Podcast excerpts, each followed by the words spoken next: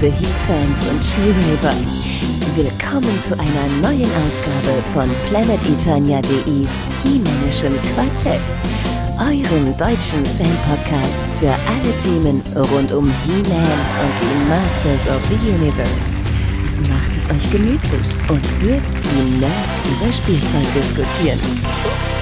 Und hier sind eure Gastgeber. Hallo und herzlich willkommen zur 32. Ausgabe des Himanischen Quartetts. Mein Name ist Manuel Miesner, auf Planetonia bekannt unter dem Namen Manuel und bei uns heute im Studio sind selbstverständlich wieder Sebastian Vogel und Gordon Volkmar. Hallo. Hallo, mein Name ist Sebastian Vogel, auf Planet Eternia bekannt als Wiley, die Prinzessin der Macht. Mein Name ist Gordon Volkmar, auf PE zu finden unter dem Namen The Formless One.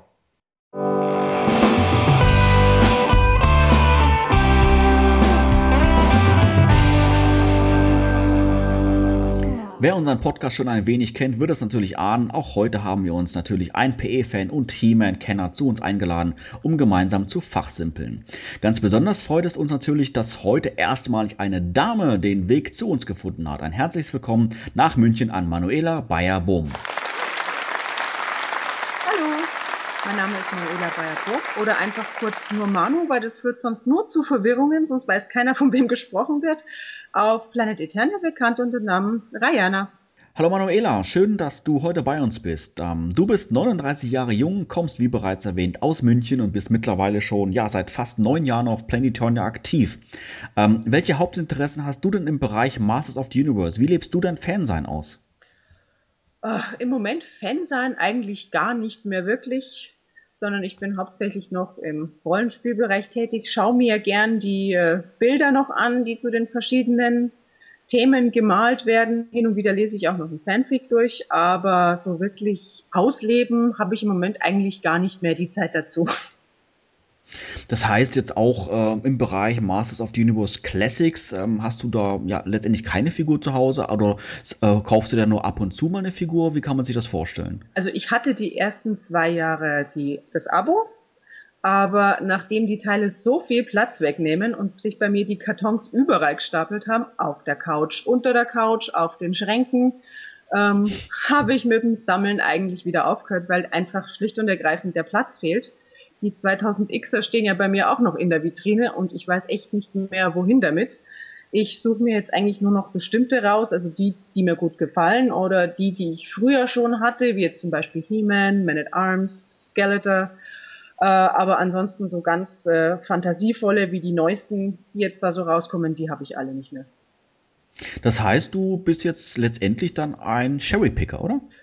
Ja, könnte man so sagen.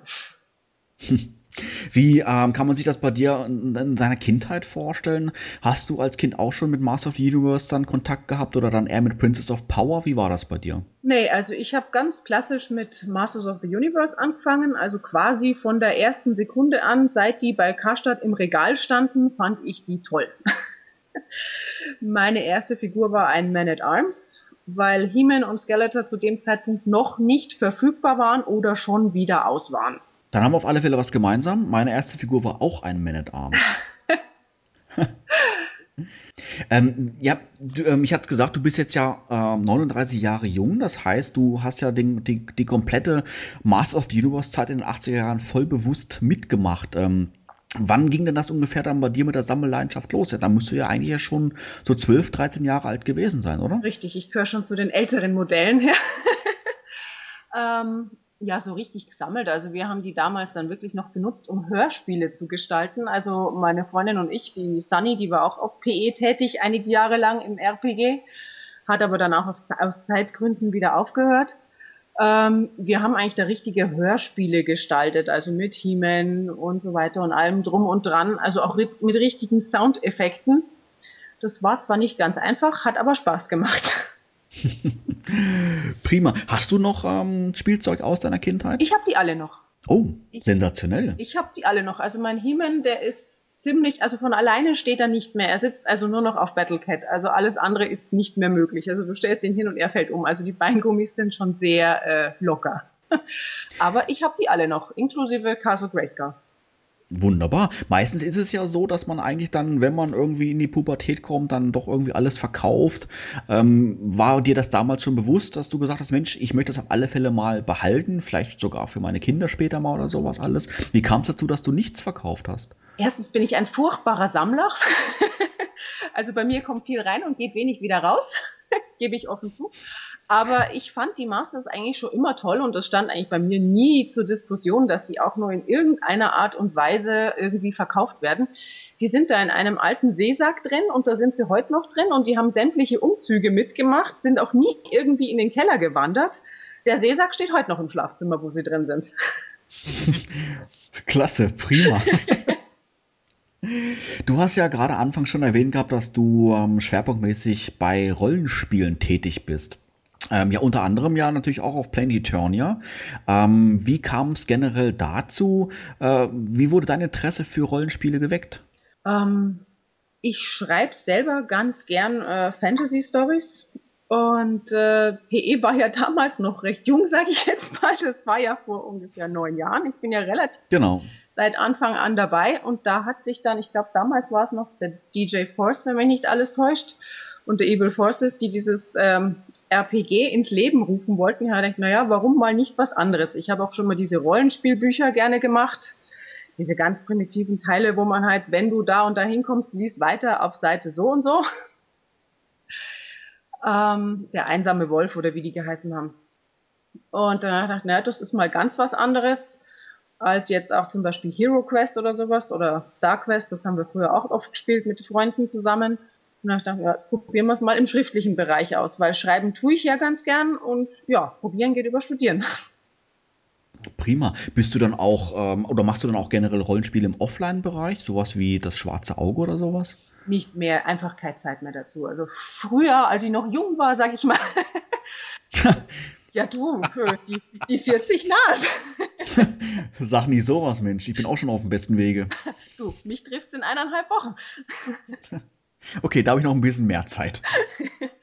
Na, aber da ist einfach von der Zeit her nicht mehr drin. Also sowas nimmt ja eigentlich doch relativ, relativ viel Zeit in Anspruch und äh, schon allein jetzt das Helden-RPG und das Masters-RPG, das ja im Moment etwas stockt oder zum Stopp gekommen ist, ähm, das nimmt einfach viel Zeit ein und da bleibt irgendwie auch nicht so wahnsinnig viel Zeit für anderes. Deswegen spielt sie jetzt nur noch einen Rigger in Shadowrun. Ja, super. Ähm, wir freuen uns ähm, sehr, dass du heute bei uns bist. Ähm, Sebastian, erzähl doch mal, welche Themen haben wir heute alle in unserer Sendung? Ja, heute geht es natürlich wieder um die aktuellen Nachrichten aus dem Bereich He-Man und Co. Äh, zum Beispiel geht es natürlich um den brandaktuellen Dragon Blaster Skeletor. Und in der Themenlaunch sprechen wir heute darüber, ob die Toyland Princess of Power als Spin-off aus unserer Sicht letztendlich von Mattel ein cleverer Schachzug war und ob das Konzept überhaupt funktioniert hat. Und äh, unser Gast, die Manu, die wird uns dabei tatkräftig unterstützen. Wenn möglich, ja. Ja, ganz genau so ist es. Und äh, bevor wir jetzt so richtig loslegen, noch eine kurze Unterbrechung. Bis gleich.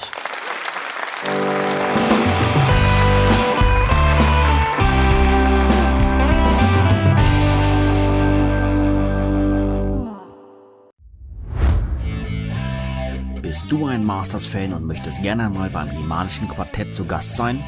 Dann keine Scheu. Melde dich am besten heute noch im Forum von Planetonia, schick uns eine E-Mail an quartett.planetonia.de oder ruf uns auf unserer Studio-Hotline an mit der Telefonnummer 032 12 14 19 485. Alles, was du für eine Teilnahme benötigst, ist die kostenlose Software Skype, ein Headset und natürlich ein wenig Spaß an der Sache. Wir würden uns sehr freuen, dich demnächst bei uns begrüßen zu dürfen.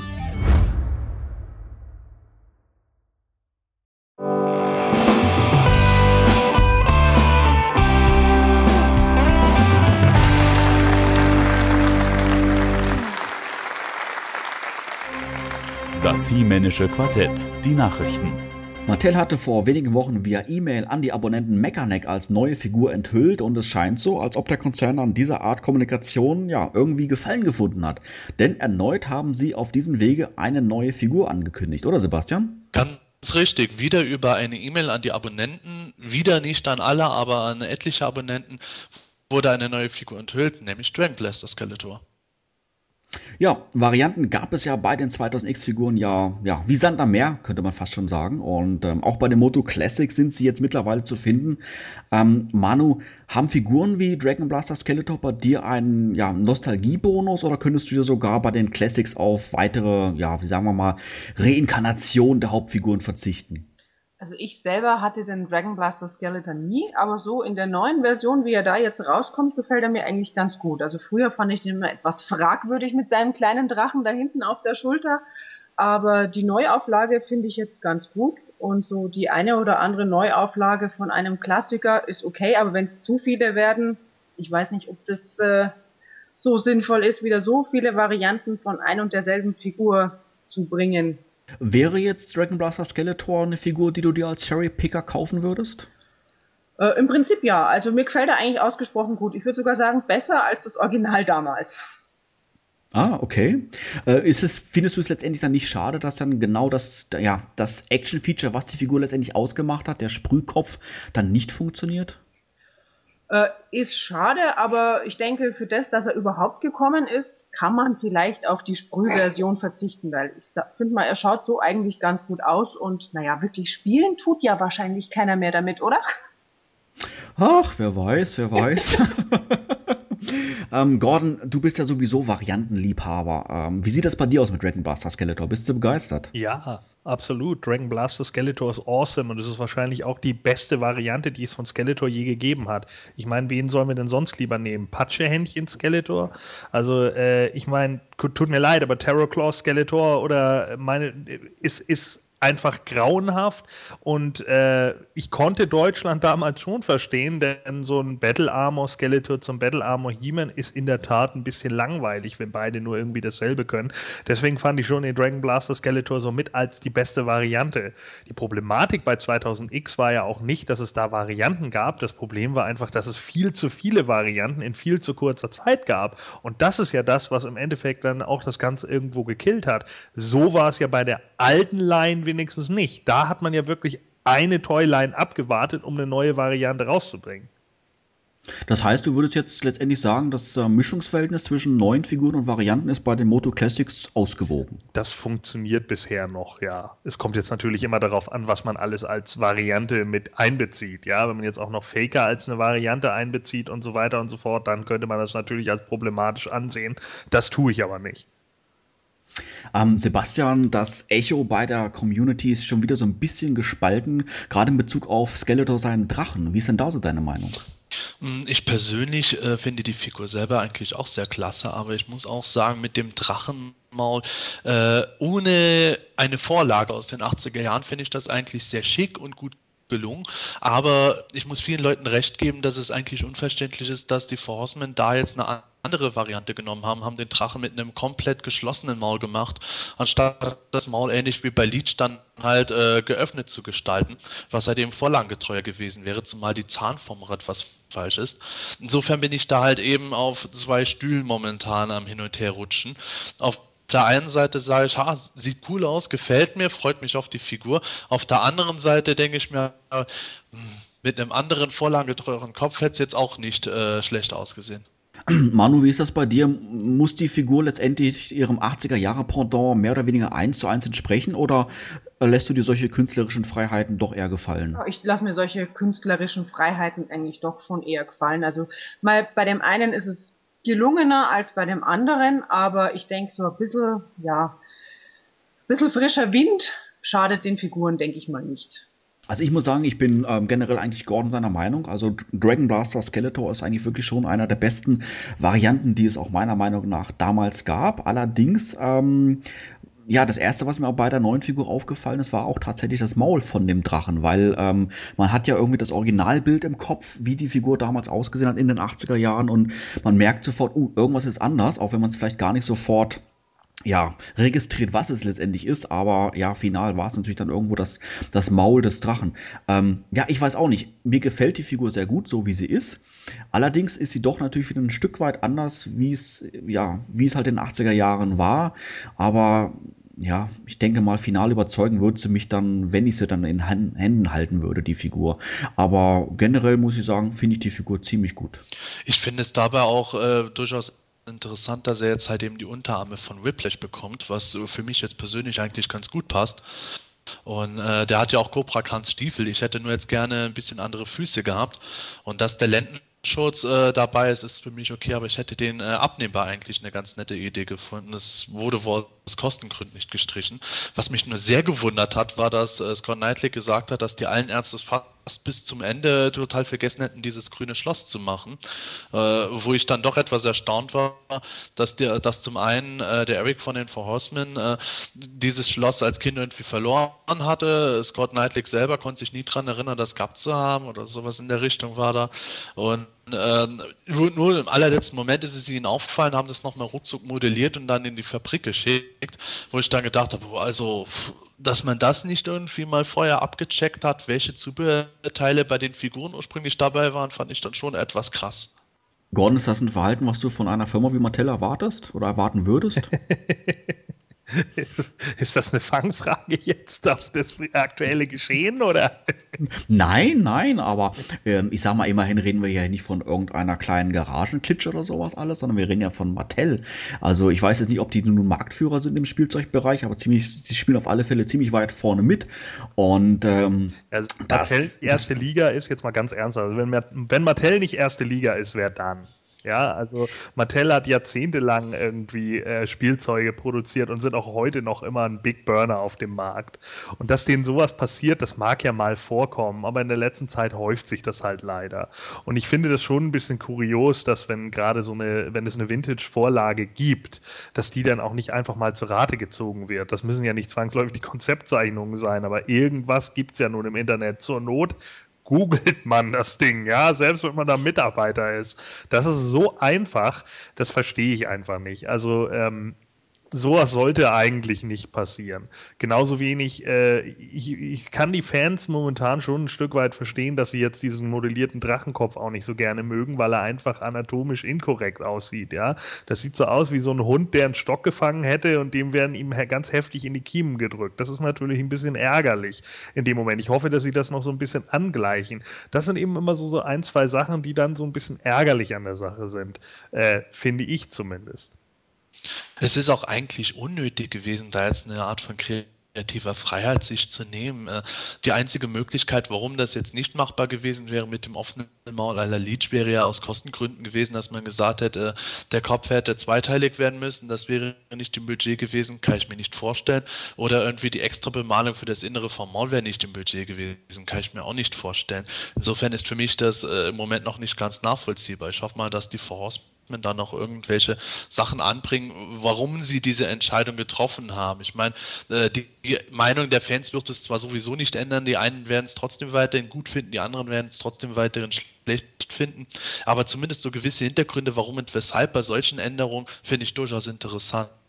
Was jetzt dieses Schloss betrifft, das ist jetzt in dem einen Fall passiert. Ich meine, bisher haben wir das Zubehör immer bekommen, das wir eigentlich kriegen wollten und sollten in der Regel und solange jetzt nicht wirklich mal irgendwo wo ein Fall passiert, dass sie was total verpennt haben, was eigentlich unbedingt zu einer Figur dazugehört hätte, ist es für mich noch in Ordnung. Immerhin haben sie den Fehler noch früh genug festgestellt. Das mit Sicherheit. Also ich sage ja auch nicht, dass es nicht mal passieren kann, sollte aber, wie gesagt, nicht passieren. Ne? Vielleicht knurrt der Drache ja auch. Ich habe gerade überlegt, so an der Seite sieht das so ein bisschen so aus, als wenn der, die Wangen so angespannt sind.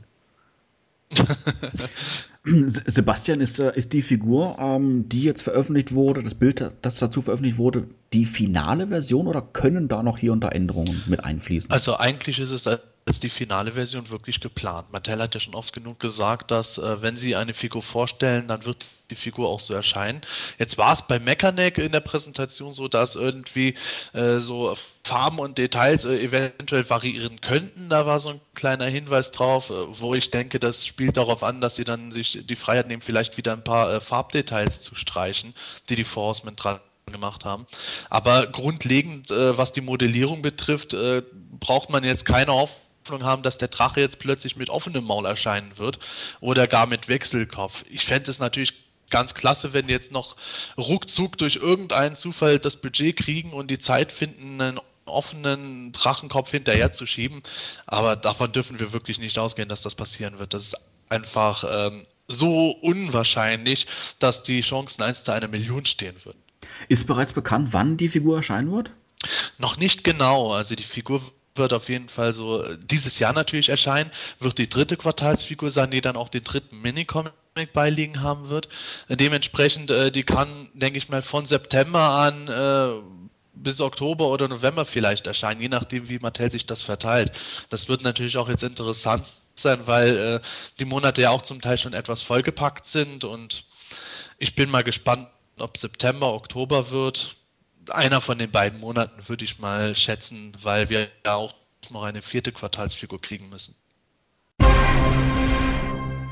Es gibt News zum Realfilm der Masters. Allerdings, um die Vorfreude etwas zu dämpfen, nicht zum neuen Kinofilm, sondern zum 1987er Realfilm. Ähm, Sebastian, was gibt es denn über einen rund 25 Jahre alten Film Neues zu berichten?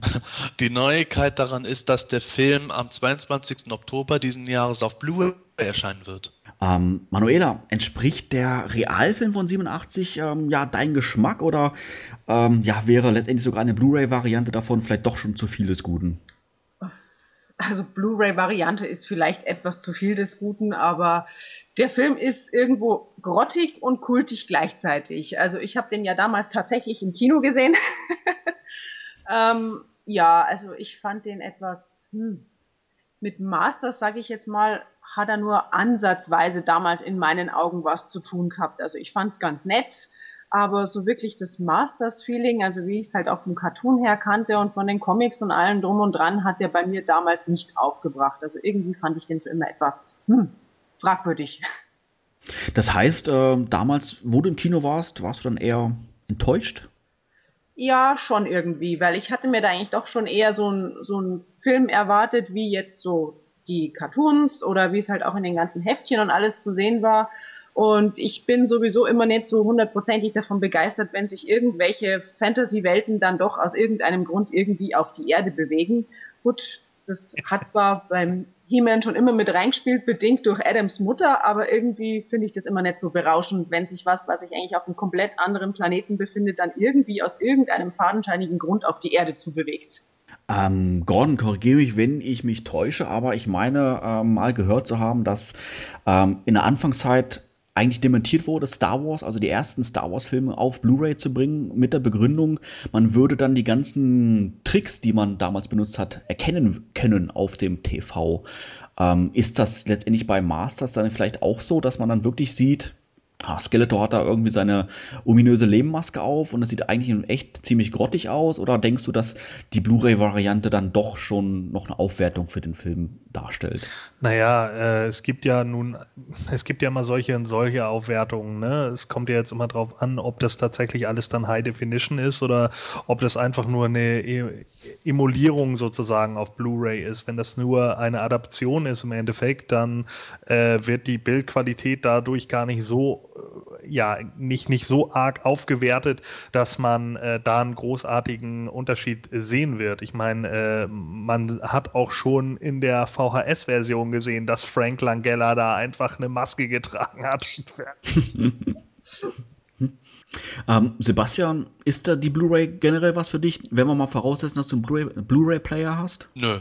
Ja, ich habe keinen Blu-ray-Player, insofern ist das für mich denkbar uninteressant. Ich werde wahrscheinlich genau dann einen Blu-ray-Player kriegen, hm. wenn das Format wieder veraltet ist, weil es irgendwas Neues gibt.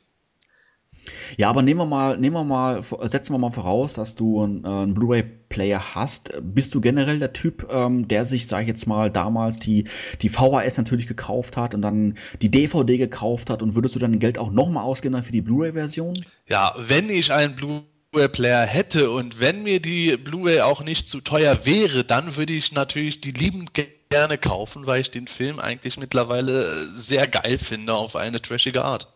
Also ich habe einen Blu-ray-Player, aber ich habe auch die DVD zu Hause, also von diesem von diesem Film und ich werde mir die Blu-ray-Version wahrscheinlich nicht kaufen. Also ich glaube, mir reicht die DVD-Version völlig aus. Siehst du, das ist wieder mein Vorteil. Ich habe auch die DVD nicht. Ich habe eine alte achte VHS vom Flohmarkt gekauft. Insofern äh, kann sich bei mir alles nur steigern.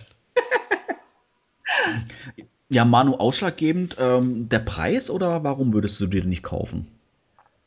Oh, weil ich mir jetzt irgendwie nicht vorstellen kann, dass der Film auf Blu-ray so recht viel besser wirken wird und jetzt irgendwie so das Highlight dann rüberkommt. Also ich glaube, der ist er ist schlicht und ergreifend alt und ich glaube auch nicht, dass die den großartig aufarbeiten werden, dass er jetzt dann auf einem Plasma-Fernseher mit Blu-ray-Qualität wesentlich besser wirken wird. Ich glaube, es reicht schlicht und ergreifend äh, DVD in den Blu-ray rein und die, das Ergebnis bleibt wahrscheinlich das gleiche. Man muss meiner Meinung nach da ohnehin etwas unterscheiden. Äh, aus meiner Erfahrung heraus mit anderen Leuten habe ich festgestellt, dass meistens diejenigen, die etwas auf DVD haben, sich das dann auf Blu-ray kaufen. Entweder weil es gerade sehr günstig angeboten wird und ein Paket dabei ist oder weil die einfach so totale Film- und Technikfreaks sind, dass die halt wirklich äh, da auf das absolute Highlight-Bild äh, warten und jedes Mal immer die Up-to-Date-Version haben wollen. Aber ich denke, der Otto Normal-Zuschauer, der die DVD hat, der wird sich die Blu-ray vielleicht als Komplettist sammeln, aber jetzt nicht, weil die Blu-ray äh, tausendfach äh, besser sein könnte. Und wie die Manu gesagt hat, ähm, es ist eher zweifelhaft, dass äh, Warner Brothers da besonders viel äh, Aufwand noch betreiben wird, damit da das absolute High-Definition-Detailbild sichtbar sein wird. Thema Komplettist, Gordon? Ja, du bist äh, Komplettsammler. Äh, das heißt. Actionfiguren, das ist was vollkommen anderes. Ja, ich kaufe mir mit Sicherheit jetzt nicht irgendwie jeden Film und jeden Schnipsel, der von Masters of the Universe rausgekommen ist. Auf gar keinen Fall. Ich habe den Film auf DVD, der wurde mir geschenkt. Und wenn auf der Blu-ray nicht irgendwelche komplett neuen, unveröffentlichten Szenen oder ganz besondere Extras drauf sind, werde ich mir den definitiv nicht auf Blu-ray noch zulegen. Nicht nur Dragon Blaster ist neu, auch von der kommenden Mosquito-Figur gibt es einen neuen Ausschnitt zu sehen. Natürlich wieder exklusiv bei unserem US-Kollegen Pixel Dan. Ähm, welchen Teil der Figur kann man denn diesmal erkennen, Sebastian? Diesmal sieht man einen Unterarm samt Hand. Das Interessante dabei ist auch Mosquito Recycled Replace Unterarme und äh, er hat einen neuen Armreif bekommen, damit die Handschuhe etwas akzentuiert werden. Mehr gibt es dazu eigentlich auch schon gar nicht mehr zu sagen. Ja, ähm, wenn in dem Tempo äh, weiter Auftritte der Figur veröffentlicht werden, dann haben wir, glaube ich, pünktlich bis zur SDCC wohl die ganze Figur gesehen. Eventuell mal abgesehen vom Kopf, dass sie den Finale aufheben. Ähm, Manuela, ist diese Art der Bekanntmachung der neuen Figuren nach deinem Geschmack oder bevorzugst du doch dann eher die Variante wie bei Dragon Blaster Skeletor, dass ja neue Figuren auf einen Schlag enthüllt werden? Ach, ich finde es ganz okay, wenn man stückchenweise erstmal was zu sehen bekommt. Da kann sich jeder noch seinen Teil denken, was natürlich auch die Erwartungen etwas anheizt. Und der eine hat dann die Erwartungen und denkt sich, oh, der schaut jetzt so aus. Denke, was das auch ein Teil mit dazu beiträgt, dass die einen dann maßlos enttäuscht sind, weil sie sich so vorgestellt haben und die anderen sich das so vorgestellt haben. Aber eigentlich finde ich das so als Teaser ganz gut. Aber das wäre doch gerade das Geile bei Dragon Blaster Skeletor gewesen. Erst ein Stiefel, geil, dann ein Teil der Rüstung. Super, dann ein Arm. Genial, dann der Drachenkopf als allerletztes und alle rasten total aus. Eben, das ist natürlich ein interessanter Punkt, den du da sagst, Manu, mit der ähm, Erwartungshaltung, die natürlich da angeheizt wird. Ähm, Gordon, hast du da Bedenken, dass man dann final dann doch enttäuscht sein könnte von der Figur? Kann natürlich passieren, gerade äh, was jetzt irgendwie den Kopf oder so angeht, äh, der ja dann auch den Charakter dann sehr auszeichnen wird, kann das natürlich auch ein Stück weit nach hinten losgehen, wenn man erst so einen riesen Aufriss mit so einer Art Jigsaw-Puzzle macht und im Endeffekt ist dann der Kopf vielleicht ja, eben genau dieser Dragon Blaster Skeletor-Kopf, ja. Dann denkt man sich, ah, verdammt. So, also das ist natürlich so ein bisschen problematisch an der Sache. Also ich muss auch ganz ehrlich sagen, mir gefällt diese Form des Teasers einfach nicht. Also ich finde, es ist komplett uninteressant mittlerweile. Äh, beim ersten Bild habe ich noch gedacht, okay, es ist schön, dass sie das gezeigt haben. Jetzt weiß man, dass Mosquito irgendwie auf der Comic-Con enthüllt wird oder dass man ihn dann äh, gesehen hat. Aber jetzt die, äh, alle zwei Wochen so ein neues äh, kleines Schnipsel zu sehen, den jetzt Fans irgendwie zusammen zusammensetzen, bis sie die gesamte Figur haben. Ich brauche das nicht. Unmittelbar nach der ersten Präsentation von Sir Laserlord wurde ja bereits bekannt gegeben, dass die vorgestellte Figur nicht die Finalversion sein würde und dass hier und da auch noch kleine Änderungen vorgenommen werden würden, um, ja, wenn wir mal ein wenig spekulieren, die Figur aufzuwerten, wie beispielsweise die Gürtelfarbe, oder Sebastian? Ja, eigentlich war das schon so angedacht gewesen, äh, nachdem Sir Laserlord auch wieder die Manifestes so recycelt und das alles ziemlich einfarbig blau war, dass äh, Martell gesagt hat, ja, sie, sie sind gerade mit Geoff Johns am Reden, äh, ob man da noch einen roten Gürtel oder sowas reinmachen kann oder vielleicht eine etwas andere Hose nimmt. Ja, letzten Endes hat sich das alles zerschlagen. Geoff Johns wollte die Figur so haben, wie er es sich ausgedacht hat und der Gürtel ist immer noch blau. Ja, Sir Laserlord kann man ja zumindest, was das Echo der Fans betrifft, mit ja, The Mighty Spectre irgendwie vergleichen. Ähm, Manu, denkst du, dieser Ruf wird ihm gerecht oder kann die Figur doch irgendwie überzeugen? Also mich überzeugt weder der eine noch der andere. Also ich finde, beide gehen gar nicht. Also das ist auch mit ein Grund, warum ich mit dem Sammeln von den Classics aufgehört habe, weil es sind so viele seltsame Gestalten mit aufgetaucht. Also die schrecken mich dann doch etwas ab. Fehlt dir da generell der Bezug zu, zu den 80er Jahren oder bist du doch für, für den einen oder anderen neuen Charakter irgendwie offen? Also ich habe kein Problem mit neuen Charakteren, also das ist es nicht, aber ich finde die zwei einfach, ja, schräg. Und irgendwie fehlt mir da ja der Bezug. Ja, ist natürlich jetzt ein bisschen schwierig, Gordon. Wir haben in den vergangenen Podcast-Folgen immer wieder mal über Mighty Spectre gesprochen. Meistens gab es da nicht wirklich was Gutes zu, zu berichten. Wie fällt das jetzt für dich persönlich bei Sir Laserlord? Fällt da deine Meinung dann eher positiv aus oder nach wie vor trotz Farbänderungen eher negativ eingestellt? Ja, also von einem analytischen Standpunkt aus, nachdem mir jetzt ja vorgeworfen wurde, dass wir immer zu emotional sind im Podcast. Also, ja, hier geht es um Geschmacksfragen. Natürlich sind wir da emotional, ist ja wohl ganz klar. Also, Sir Laserlord, ähm, tut mir leid, der Junge geht einfach nicht. Ja, ich habe jetzt ja irgendwie diese Neuveröffentlichung von ihm nochmal gesehen. Der Junge sieht immer noch aus wie Krach-Bumm-Ente aus DuckTales. Und dazu hat er auch noch ein pottenhässliches Schild. Ja, also als ich dieses Schild jetzt nochmal in Großaufnahme gesehen habe, da fand ich den gleich noch schlechter als vorher. Also es kann einfach nicht sein. Ich verstehe nicht, wie solche Figuren tatsächlich irgendwie durchkommen und nur weil sie jetzt von irgendeinem bekannten äh, äh, Kreator da oder von, von einem bekannten Comiczeichner oder wie auch immer äh, hingelegt wurden, werden die jetzt einfach mal ebenso veröffentlicht, ohne dass da irgendwie richtig mal Rücksprache gehalten wird. Kann einfach nicht sein. Jetzt fällt der halt mit in die Powers of Grayskull-Legende. So auf jeden Fall sieht es jetzt aus. Er kommt jetzt also auf Powers of Grayskull-Karte äh, mit raus. Tut mir leid, aber Sir Laserlord muss für mich genauso wenig sein wie Mighty Spectre. Einfach ein großes, fettes Don't. Ähm, Sebastian, hast du ein bisschen Hoffnung gehabt, dass die Farbkorrekturen die Figur aufwerten?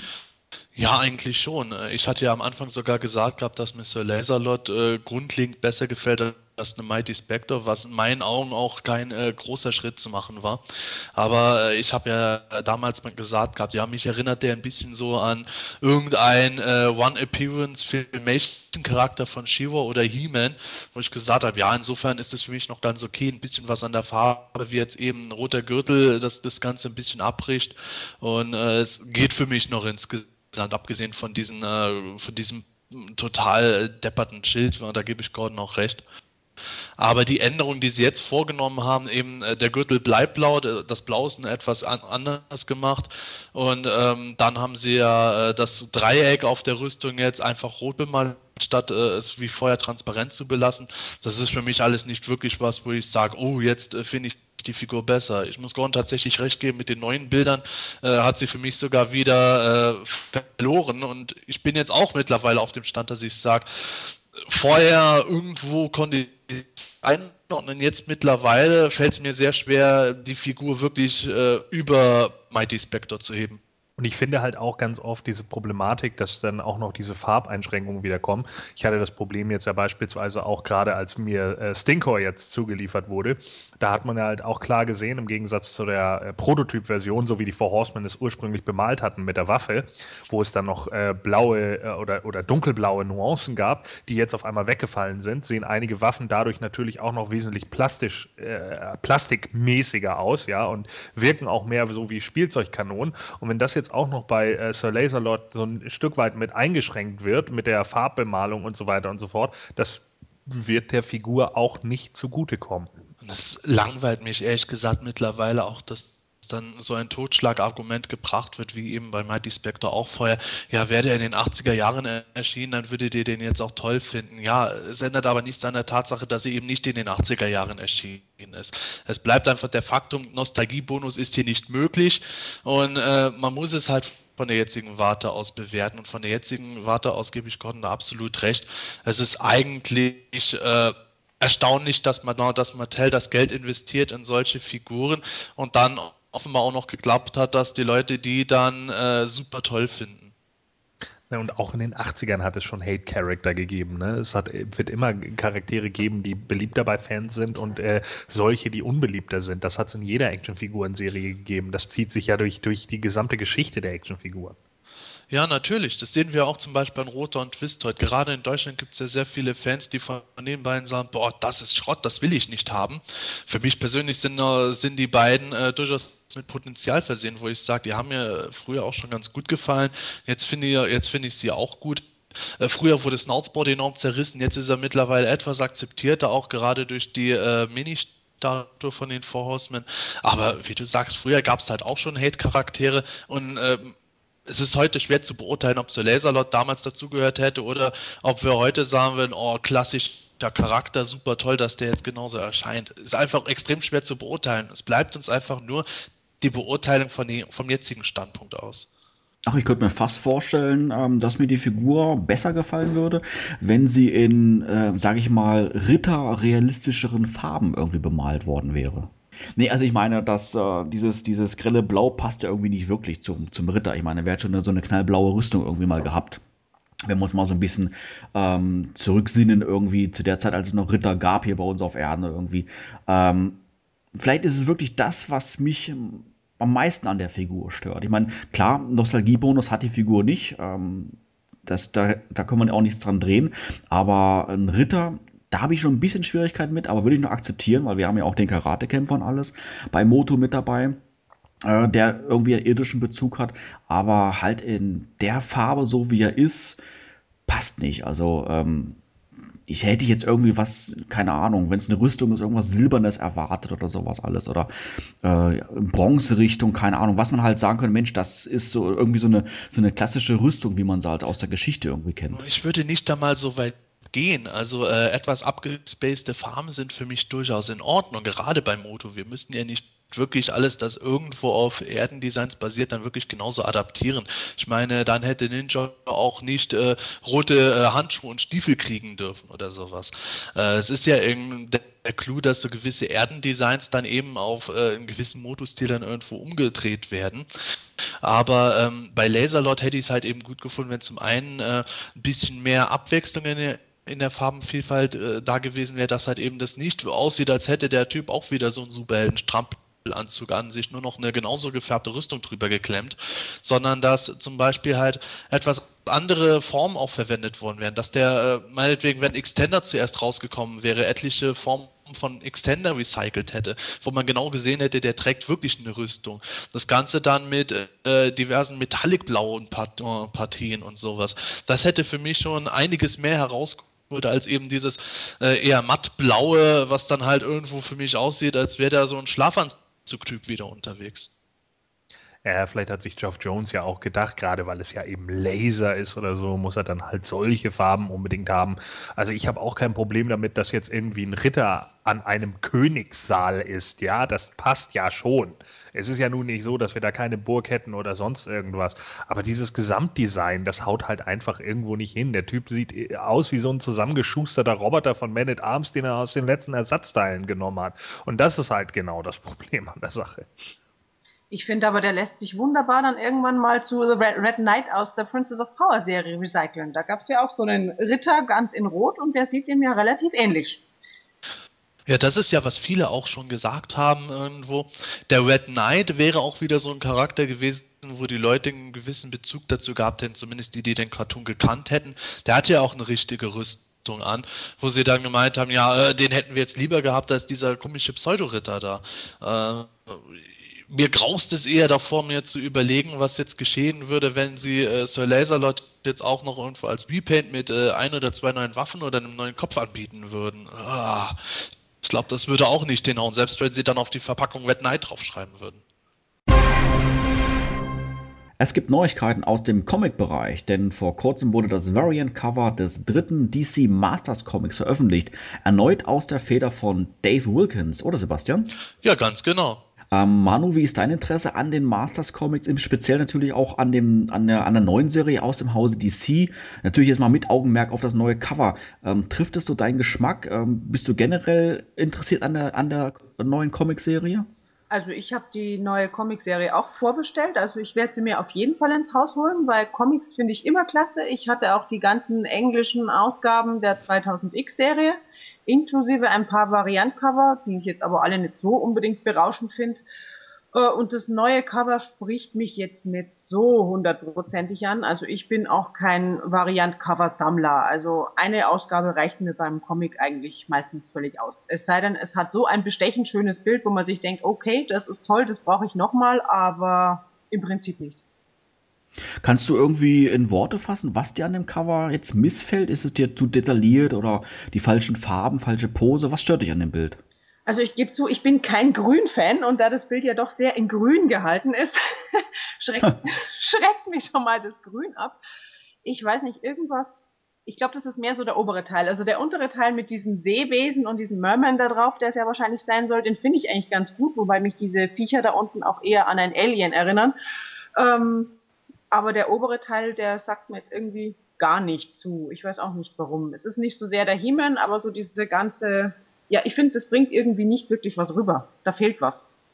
Gordon, du bist ja auch bekennender Comic-Fan. Ähm, trifft das neue Cover deinen Geschmack? Nein, also äh, ich bin ganz ehrlich, dieses Variant-Cover sagt mir ehrlich gesagt überhaupt nicht zu. Ähm, das Ganze erinnert mich so ein bisschen an diesen 77er Conan und äh, zu dem würde das eventuell auch passen, aber hier finde ich irgendwie, da verliert sich dann so langsam so die, die Sache um He-Man. Das, das hat für mich, also diese, diese Alien-Analogie, die habe ich auch schon gesehen, aber das ist halt ganz gerne mal genommen worden, gerade Ende der 70er, äh, um irgendwelche Meereswesen halt besonders bedrohlich aussehen zu lassen und da war es dann natürlich relativ einfach, irgendwas von Giga abzugucken.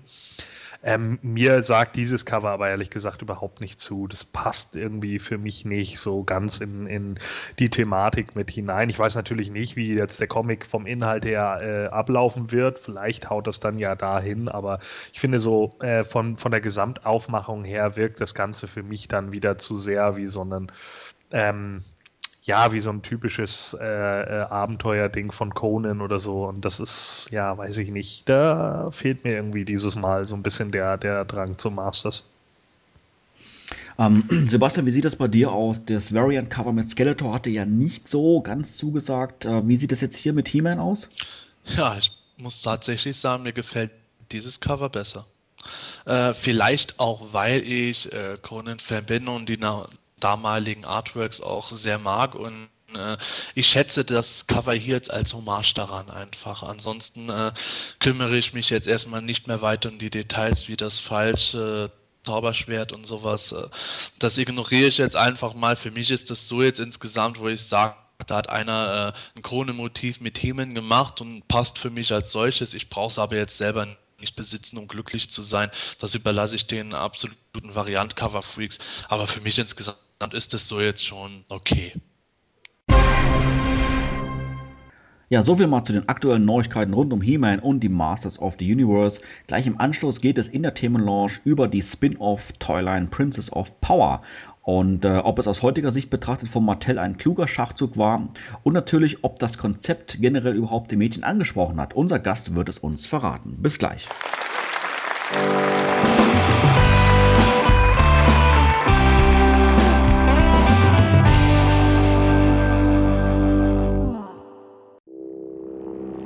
Die Motu Wissensecke. Unnützes Nerdwissen zum Angeben. Hast du gewusst, dass Dragon Blaster Skeletor auch in den 80er Jahren beinahe einen Lendenschutz gehabt hätte? Auf diversen Werbebildern und Verpackungsmotiven trug er diesen noch. Aus Kostengründen erschien die Figur letztlich aber nur in normaler Fellhose.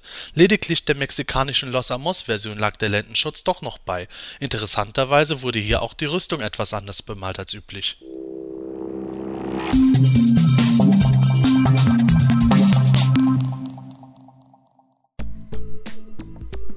Heute startet Planet Eternia einen Aufruf an euch, die Fans, bezüglich unseres Planet Eternia Lexikons. Das Lexikon war bisher immer frei editierbar und für unsere Gemeinschaftszwecke gestaltbar. Das wird natürlich auch in Zukunft so bleiben. Wir sind jedoch auch weiterhin auf der Suche nach Fotos, da gerade dieser optische Aspekt eine Menge des Lexikons ausmacht. Deshalb hier ein Aufruf an euch als Fans. Wenn ihr eine Digitalkamera besitzt und Fotos von den Sachen aus eurer Sammlung machen könnt, die vielleicht in unserem Lexikon noch fehlen, seien es Figuren, Zubehör, Verpackungen oder von ähnlichem, egal zu welcher Actionfiguren-Serie in unserer Liste, dann schickt uns diese zu. Wir werden sie dann im Lexikon einfügen. Dank einer neuen Funktion im Lexikon ist es jetzt auch möglich, den Spender des Bildes direkt anzugeben und per Link auf sein Profil und seine Sammlung zu verweisen. Ihr werdet also als Spender vermerkt. Solltet ihr lieber anonym spenden wollen, ist das natürlich auch möglich. Wir hoffen auf viele Zusendungen, damit wir ein noch besseres, umfangreicheres Lexikon gestalten können. Schickt also eure Bilder an die E-Mail-Adresse lexikon at planeteternia.de. Wir werden sie dann umgehend einfügen. Solltet ihr Fragen oder Anregungen haben, könnt ihr diese an dieselbe E-Mail-Adresse senden. Oder aber an mich als Ansprechpartner unter meinem Profil The Formless One per Private Message oder E-Mail. Wir kümmern uns dann schnellstmöglich um eure Fragen. Vielen Dank schon mal im Voraus an euch für ein noch besseres Lexikon.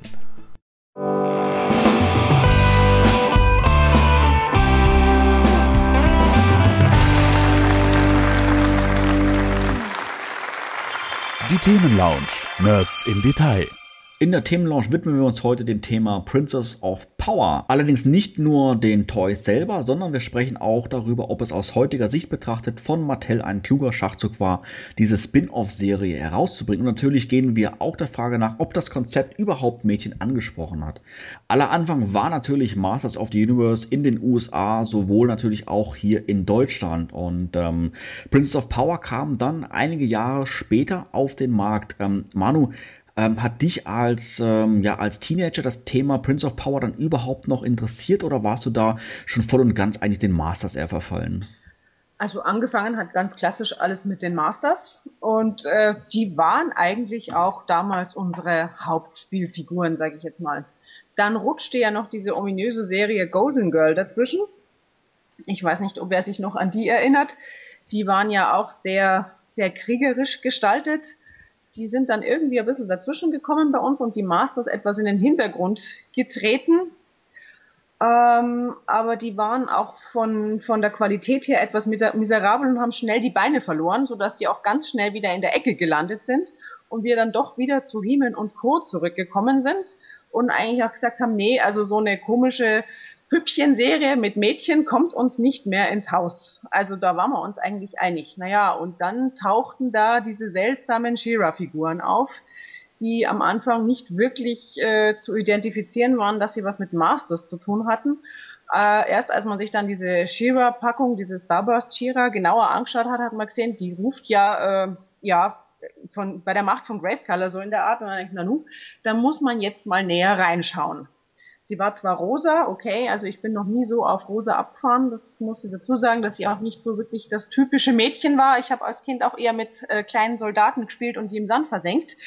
Ähm Deswegen, äh, wir haben es halt dann angeschaut und festgestellt, hoppla, die hat ja was mit He-Man zu tun. Ja, und von da an war es dann wieder interessant. Wäre das Thema He-Man bei uns nicht draufgestanden, also bei meiner Freundin und mir, ich glaube, wir hätten She-Ra nicht mehr angeschaut. Also wir waren da irgendwie schokoriert von dieser Golden Girl Serie. Und wenn sich nicht irgendwie rausgestellt hätte, dass die mit He-Man was zu tun hätte, dann hätten wir der Serie garantiert nicht zugesprochen sozusagen. Ja, Mattel ist natürlich ein, ein Konzern, der natürlich gewinnorientiert irgendwie arbeiten möchte. Von daher versucht natürlich immer irgendwelche Markt, neue Märkte zu erschließen. Ähm, Gordon, Mattel war aber natürlich, war aber schon im Bereich Mädchen-Toys natürlich ganz dick im Geschäft mit Barbie. Was heißt war, ist natürlich nach wie vor. Würdest du aus heutiger Sicht sagen, hätte Princess of Power sein müssen? Oder war das eigentlich eher, ja, sag ich mal, von vornherein schon irgendwo zum Tode verurteilt? Naja, ich meine, müssen Spin-off sein, ist natürlich immer so eine Frage. Ne? Spin-offs müssen natürlich nie sein. Das steht außer Frage. Aber äh, wenn man natürlich da sich einen Markt erschließen kann oder glaubt, da irgendwie mehr Geld mitmachen zu können, dann wird sowas natürlich versucht. Und äh, ich denke, immerhin hat es äh, Pop ja auch auf drei äh, Serien gebracht, immerhin, also auf drei Figuren Waves. Und äh, demzufolge kann man also nicht sagen, dass es jetzt äh, komplett gefloppt wäre und sofort nach einer Staffel eingestellt wurde. Sebastian, was kann man ähm, so im Nachhinein sagen? Wie hat das eigentlich mit Princess of Power angefangen? Wann kam eigentlich so die erste Idee bei Mattel? Ja, ähm, Mattel und Filmation hatten im Grunde zeitgleich die gleiche Idee, dass natürlich, wie Gordon schon gesagt hat, sich da noch ein Markt erschließen lässt, nachdem gerade in den 80er Jahren eigentlich noch viel strenger zwischen Jung- und Mädchenreihen unterschieden wurde. Äh, jetzt haben wir bei den Jungs so einen durchschlagenden Erfolg gehabt, sogar Mädchen schauen sich auch He-Man an wieso machen wir jetzt nicht speziell für Mädchen auch noch irgendwas? Und da kamen halt diese Pläne auch bei Mattel heraus, hey, hey wir machen irgendwie He-Mans Freundinnen und alles drum und dran. Und für Mädchen hatte auch die gleiche Idee, da wurde dann halt eben äh, Stück für Stück dann das konzipiert, woraus Tiwa und äh, die Princess of Power Reihe entstanden ist. Nur äh, war bei Mattel dann letztlich die Konsequenz, dass eigentlich Filmation extrem viele der Designs vorgegeben hat. Die hat Mattel dann adaptiert für die Toys und hat es dann aber äh, mal mehr, mal weniger deutlich umgekrempelt und dann wirklich ganz extrem auf Mädchen gemacht. Princess of Power wurde da auch nicht von den gleichen Leuten betreut, die auch He-Man betreut haben, sondern eben äh, von denen, die auch an, an, Barbie mitgearbeitet haben. Und die haben natürlich dann auch geschaut, dass es im Grunde äh, Barbie mit Schwertern wurde beziehungsweise mit Schilden und solchen Sachen. Und da wurde dann halt ganz extrem viel gemacht mit diesen cammbaren Haaren, mit den Röcken und Stoffkleidungen zum Austauschen, wodurch das halt eben äh, so eher eine Mischung aus He-Man und Barbie wurde während Filmation dann ihren Designs viel mehr treu blieb. Und das sieht man ja auch am Shiva Cartoon, dass der äh, gestalterisch äh, absolut äh, gleichwertig zu He-Man eigentlich ist, beziehungsweise meiner Meinung nach auch Animationen und sowas sogar besser gelungen sind. Ähm, der Sebastian hat ja gerade ähm, gesagt, dass ja schon so eine gewisse Ähnlichkeit gewollt war zwischen äh, Prince of Power und Barbie, also zumindest mal so in den, ich nenne es mal Action-Feature wie Haare, Kämmen und äh, Kleiderwechsel und sowas alles. Manu, hast du früher als Kind ähm, selber Barbie besessen? Würdest du sagen, diese Ähnlichkeit, ähm, ja, siehst du und war die letztendlich für dich dann auch erfolgreich oder ähm, denkst du, ja, vielleicht nicht nur speziell für dich, sondern generell so aus weiblicher Sicht, war Princess of Power vielleicht doch nicht so ideal ausgerichtet auf Mädchen. Ähm, gerade Bezug nehmen zum Beispiel auf, ähm, ja, auf das Thema letztendlich mit, mit Schwerter und Kämpfen und sowas alles. Oder wie, wie, wie siehst du das Ganze? Also ich finde, das Ganze war einfach schlicht und ergreifend irgendwie etwas zu chaotisch gestaltet. Also man hat da sehr viele Ansatzpunkte gehabt und irgendwie trotzdem nichts Ganzes und nichts Halbes. Auf der einen Seite gab es die Kassetten, da wo immer irgendwelche Partys gefeiert wurden, was ich sowieso ganz furchtbar schrecklich finde. Ähm, bei den, teilweise bei den Comics, die den Figuren beigelegen sind, wenn man die englische Version gelesen hat, dann äh, wurde die Horde erwähnt. In der deutschen Übersetzung kam das überhaupt nicht vor. Also ich fand das alles sehr chaotisch und man konnte irgendwie keine klare Linie erkennen. Das hat mich damals schon geärgert. Ähm, und ich finde, ich finde, es ist eigentlich schief gelaufen. Also die hätten es nicht als äh, ja, Gegenveranstaltung zu Barbie, sage ich jetzt mal, aus dem Boden stampfen brauchen. Ich war eigentlich auch nie der Klassische, der jetzt dem Püppchen da ständig äh, irgendwelche Röckchen angezogen hat, ihnen die Haare gekämmt hat oder irgendwelche Partys gefeiert hat, so wie das halt äh, Mattel dann auch vermittelt hat, dass man mit den Puppen spielen soll, sondern bei uns ging es halt klassisch dann, äh, die haben sich einfach in den Filmation-Cartoon eingereiht und das Thema, so wie es Mattel Deutschland da vorgegeben hat, haben wir eigentlich komplett unter den Tisch fallen lassen. Also das kam bei uns eigentlich nie nie zur Sprache, weil wir das eigentlich nie irgendwie gut fanden. Sebastian, wie, wie kam es zu solchen gravierenden Unterschieden zwischen Toys und, ähm, sag ich mal, den, den anderen Artikeln wie Cartoon und Hörspielen?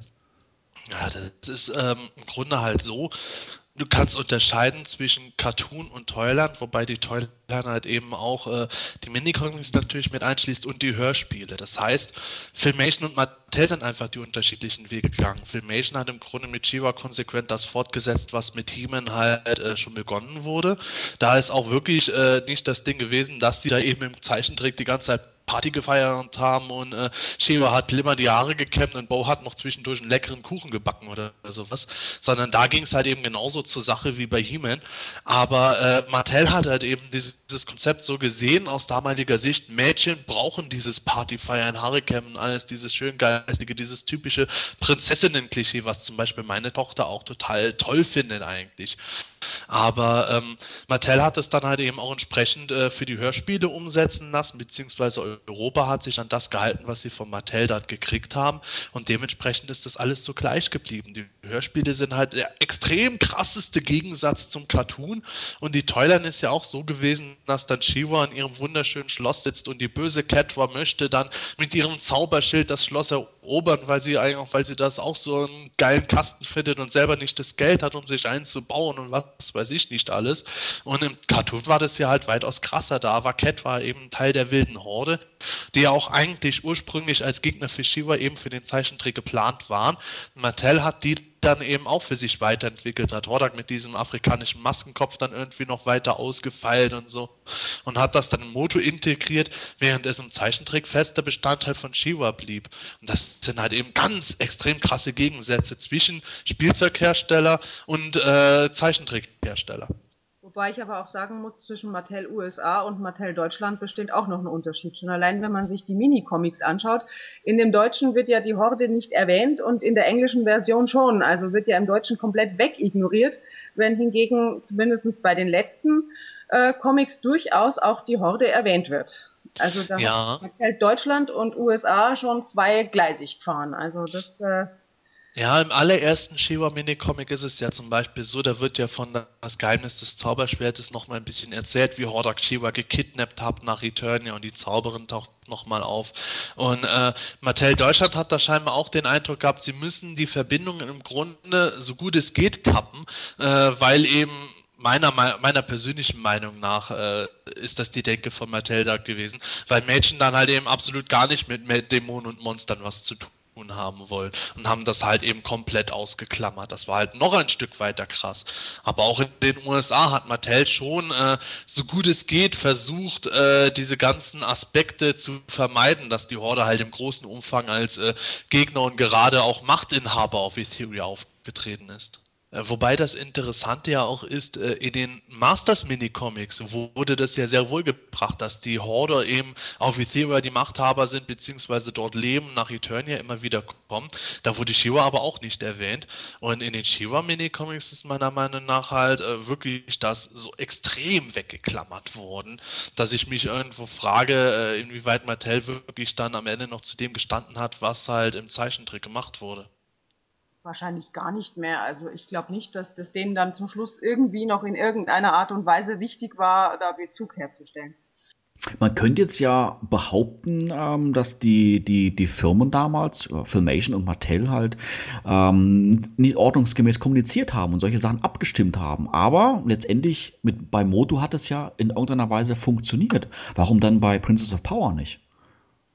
Darüber kann ich persönlich jetzt nur mutmaßen. Ich denke einfach, dass man bei Filmation Lusheimer Productions eben schon klar diese Richtung hatte und auch erkannt hat, dass auch Mädchen äh, mit der Human-Thematik durchaus was anfangen konnten und meinetwegen äh, nur eher halt die äh, Zahl der weiblichen Charaktere erhöht werden sollte, damit die mehr Identifikationsfiguren da finden. Und äh, hat das halt eben so für den Cartoon fortgesetzt und es ist ja auch eigentlich ein guter Zeichentrick geworden. Es ist überhaupt nicht so diese klassische Mädchenserie, eben Partykuchen äh, äh, feiern überall, äh, sondern eben das war eben das, äh, was äh, He-Man schon angefangen hat. Nur eigentlich noch krasser, dass eben die Hauptprotagonisten und Helden ja eher die Rebellen sind.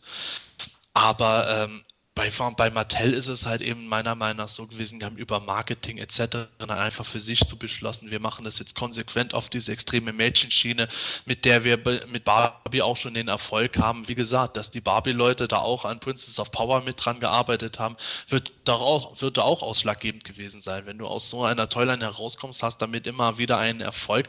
Das ist bei den Mädchen ja zumindest damals immer noch die Nummer eins gewesen. Dann sagst du natürlich auch, okay, ihr wollt, ihr wollt jetzt irgendwie äh, da ein bisschen mit Schwertern Zeug und Zaubern und sowas haben, dann passt auf, machen wir es so, wie wir das von unserer Volksgeschichte bei Barbie schon kennen. Gordon, würdest du sagen, ähm, dass wenn die Toyline sich, sagen wir mal, auch an Moto orientiert hätte, äh, wäre dann die, ähm, ja, die Toyline selber erfolgreicher gewesen?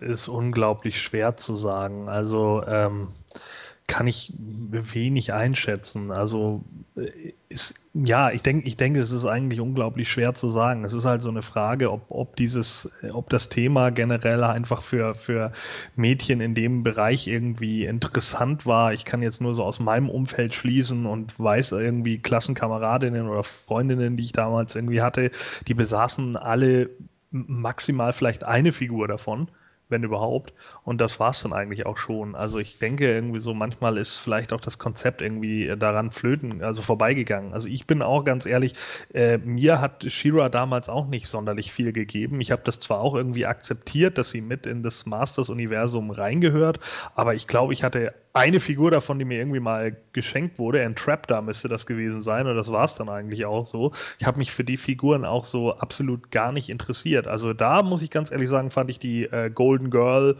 äh, äh, Figuren äh, mit dem, wie heißen sie noch, Golden Girl and the Gemstone oder wie ist der, Guardians of the Gemstone, äh, fand ich da irgendwie auch besser designt irgendwo. Also die hatten mehr so diesen, diesen alten italienischen Sandalenstil äh, den Shira einfach nicht hatte. Shira hatte mir zu viel von diesem äh, Glitter und Glamour und ich weiß jetzt natürlich nicht, ob das besser angekommen wäre, wenn sie das auch in Anführungsstrichen etwas martialischer gemacht hätten.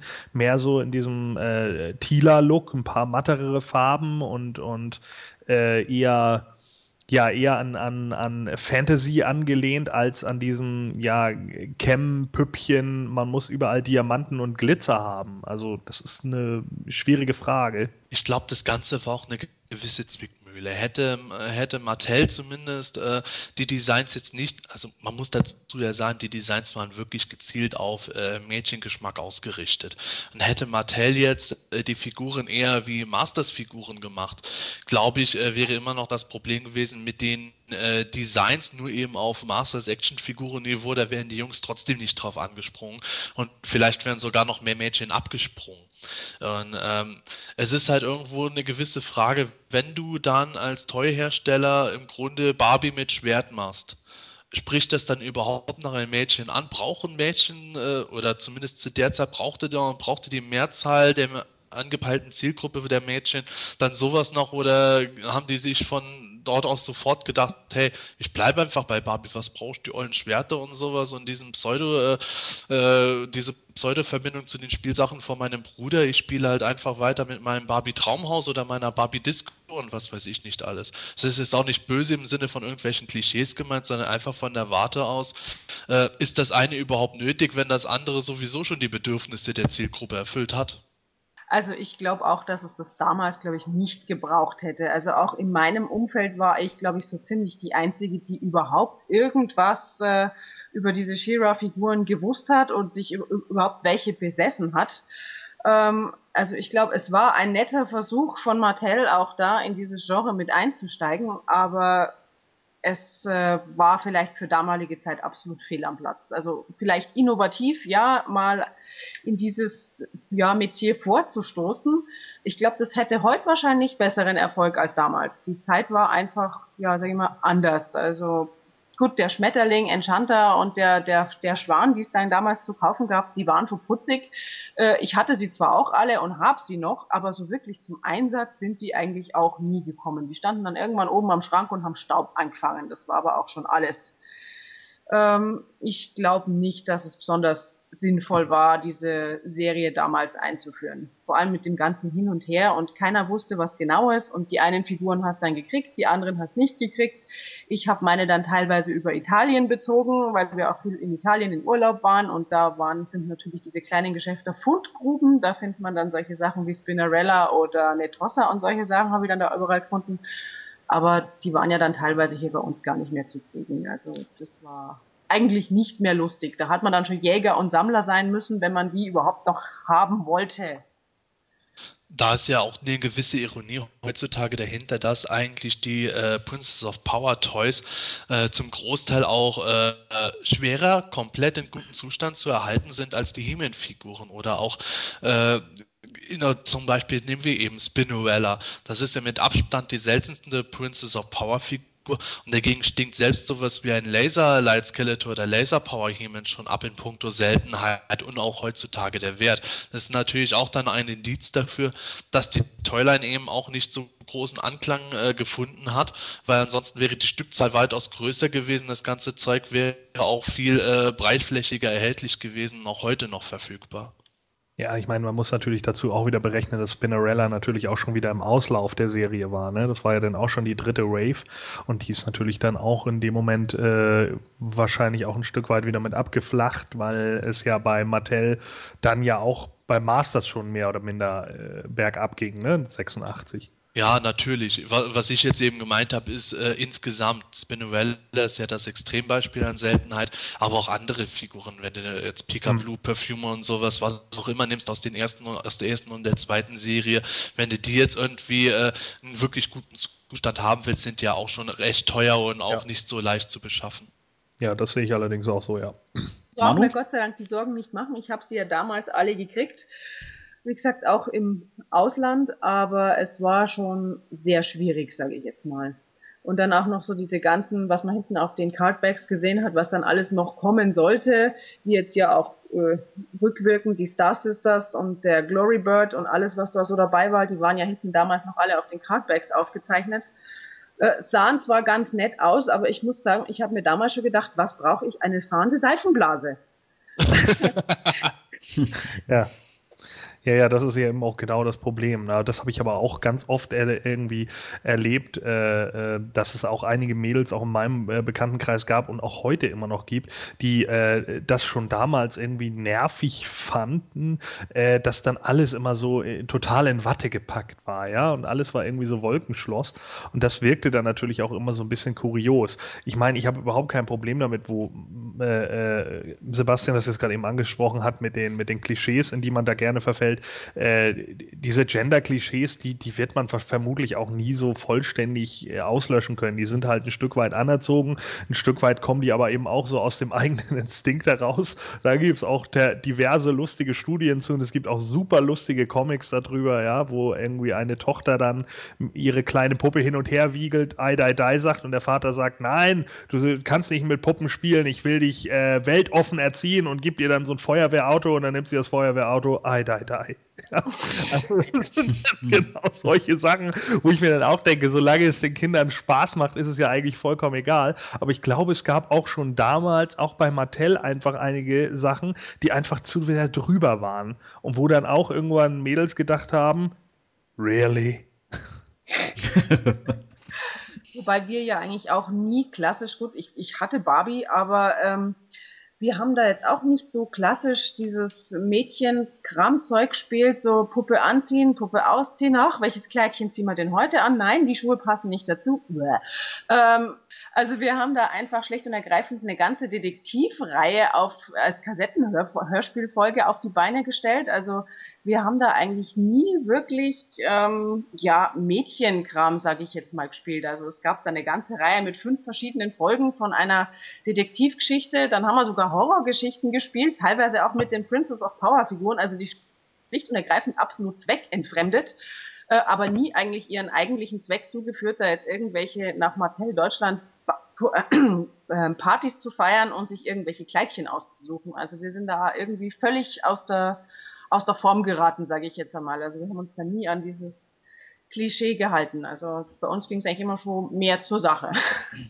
Frag mich nicht, ich bin nur ein Mädchen. Hihi. Das ist eine super Folge von den Simpsons, ne, wenn es um Malibu Stacy geht und genau das Bild, das den, den, Mädels eingetrichtert werden soll, wenn sie rosa Tütüs sehen und irgendwie nur Kuchen backen können. Das ist natürlich auch totaler Blödsinn. Also ich bin auch der Meinung, und das weiß ich auch von damals noch, wenn ich andere, äh, wenn Mädels da mit ihren Barbies gespielt haben, während wir dann irgendwie unsere He-Mans hatten, habe ich glaube ich auch nie irgendwelche Mädels in meinem Bekanntenkreis gehabt, die da gesessen haben und irgendwie ständig nur da, dass es nur darum ging, äh, den Männern irgendwie Pfannkuchen zu backen, sobald er von der Arbeit nach Hause kommt. Also in meinen Augen auch totaler Blödsinn.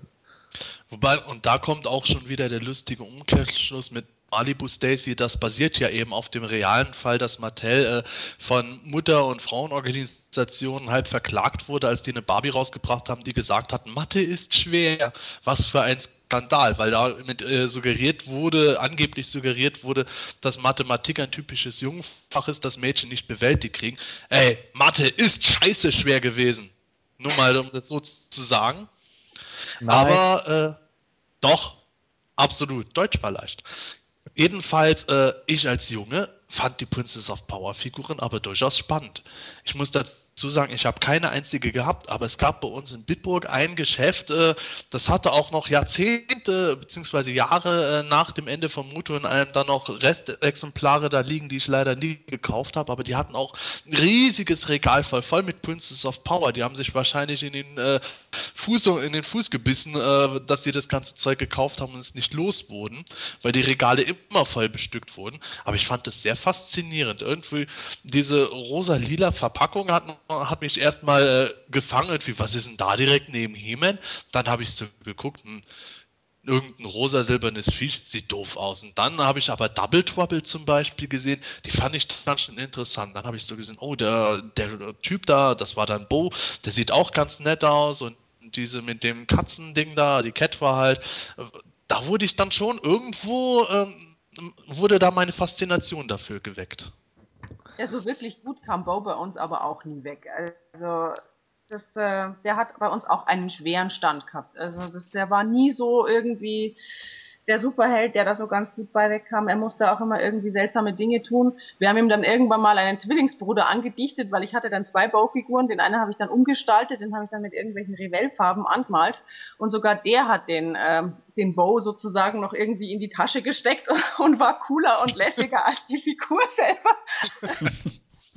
also der kam bei uns auch nicht wirklich gut weg.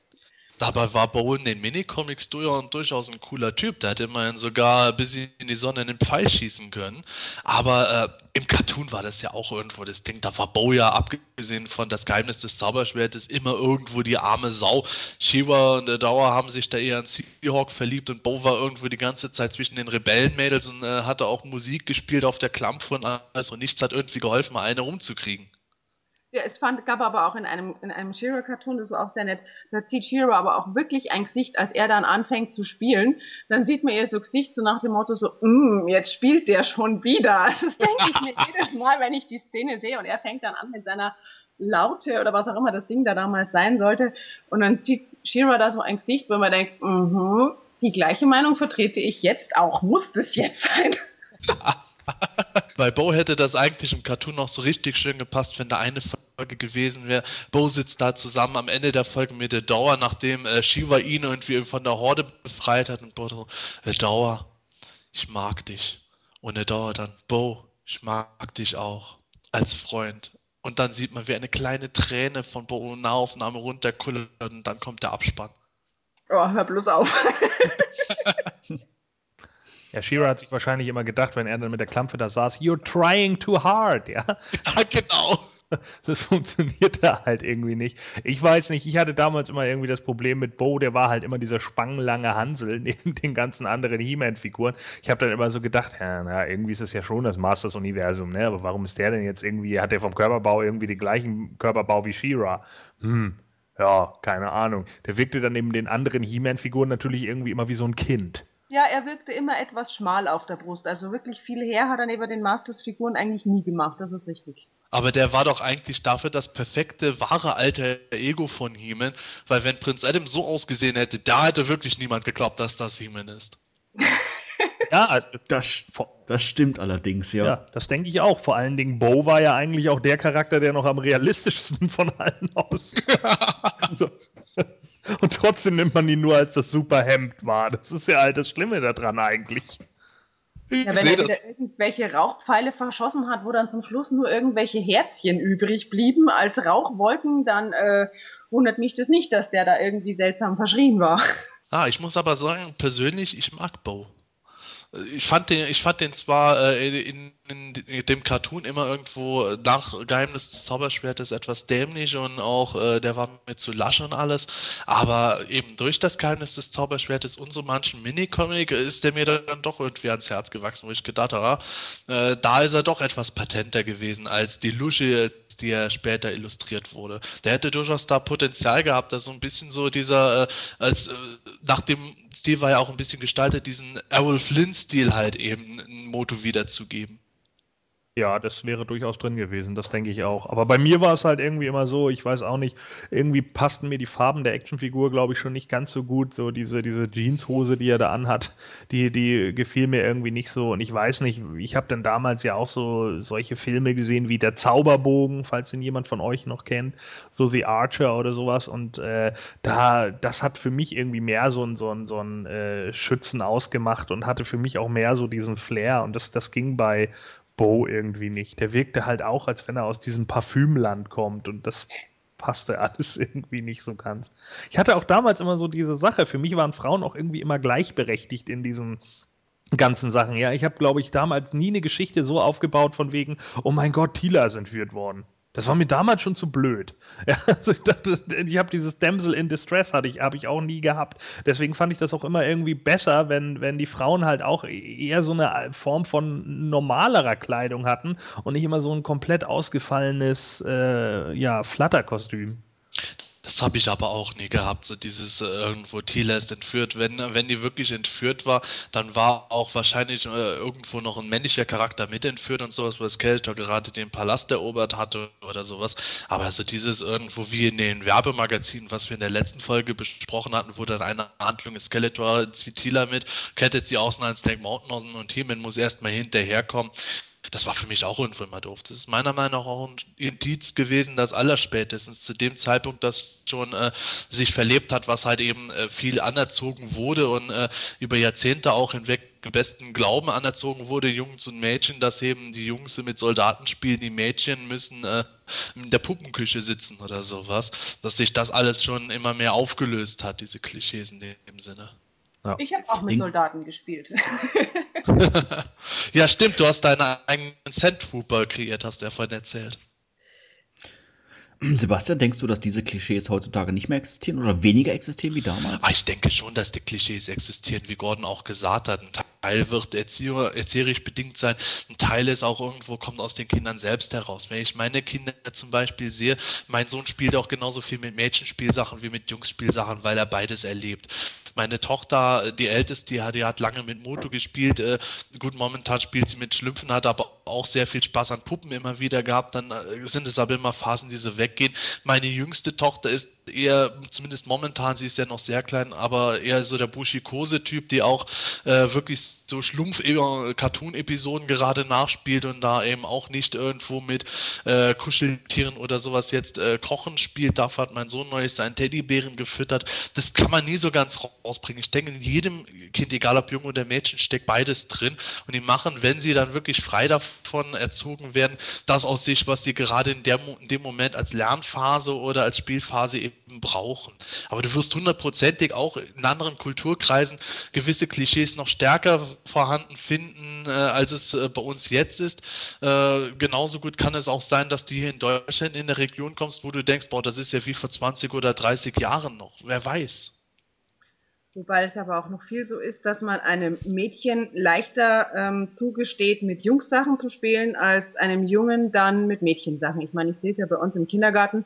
Äh, wenn die Jungs mit irgendwie Puppen daherkommen, dann werden sie schräg angeschaut. Wenn hingegen sich die Mädchen in der Bauecke einfinden, sagt da kein Mensch was dagegen. Also das ist schon immer noch sehr, sehr verpönt, wenn Jungs mit irgendwelchen Mädchenkram daherkommen. Ja, ich kann es auch schon feststellen, dass das generell äh, unliebsamer gesehen wird, wenn Jungs mit Mädchenspielsachen spielen. Wobei eben die meisten Leute übersehen, dass Actionfiguren genau genommen eben auch Puppen sind. Ja, wir machen an dieser Stelle eine kleine Pause, reden aber gleich natürlich noch weiter über das Thema Princess of Power. Bis gleich.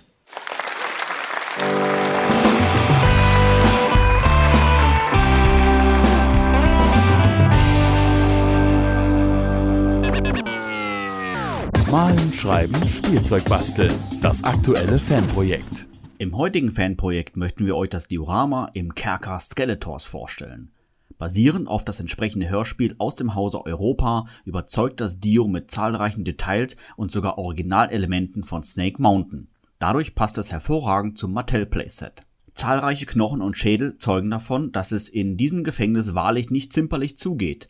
Wenn du dir das Diorama anschauen möchtest, werfe jetzt in YouTube einen Blick auf die Videospur zum Podcast oder aber folge den entsprechenden Link in der News oder der Videobeschreibung. Viel Spaß!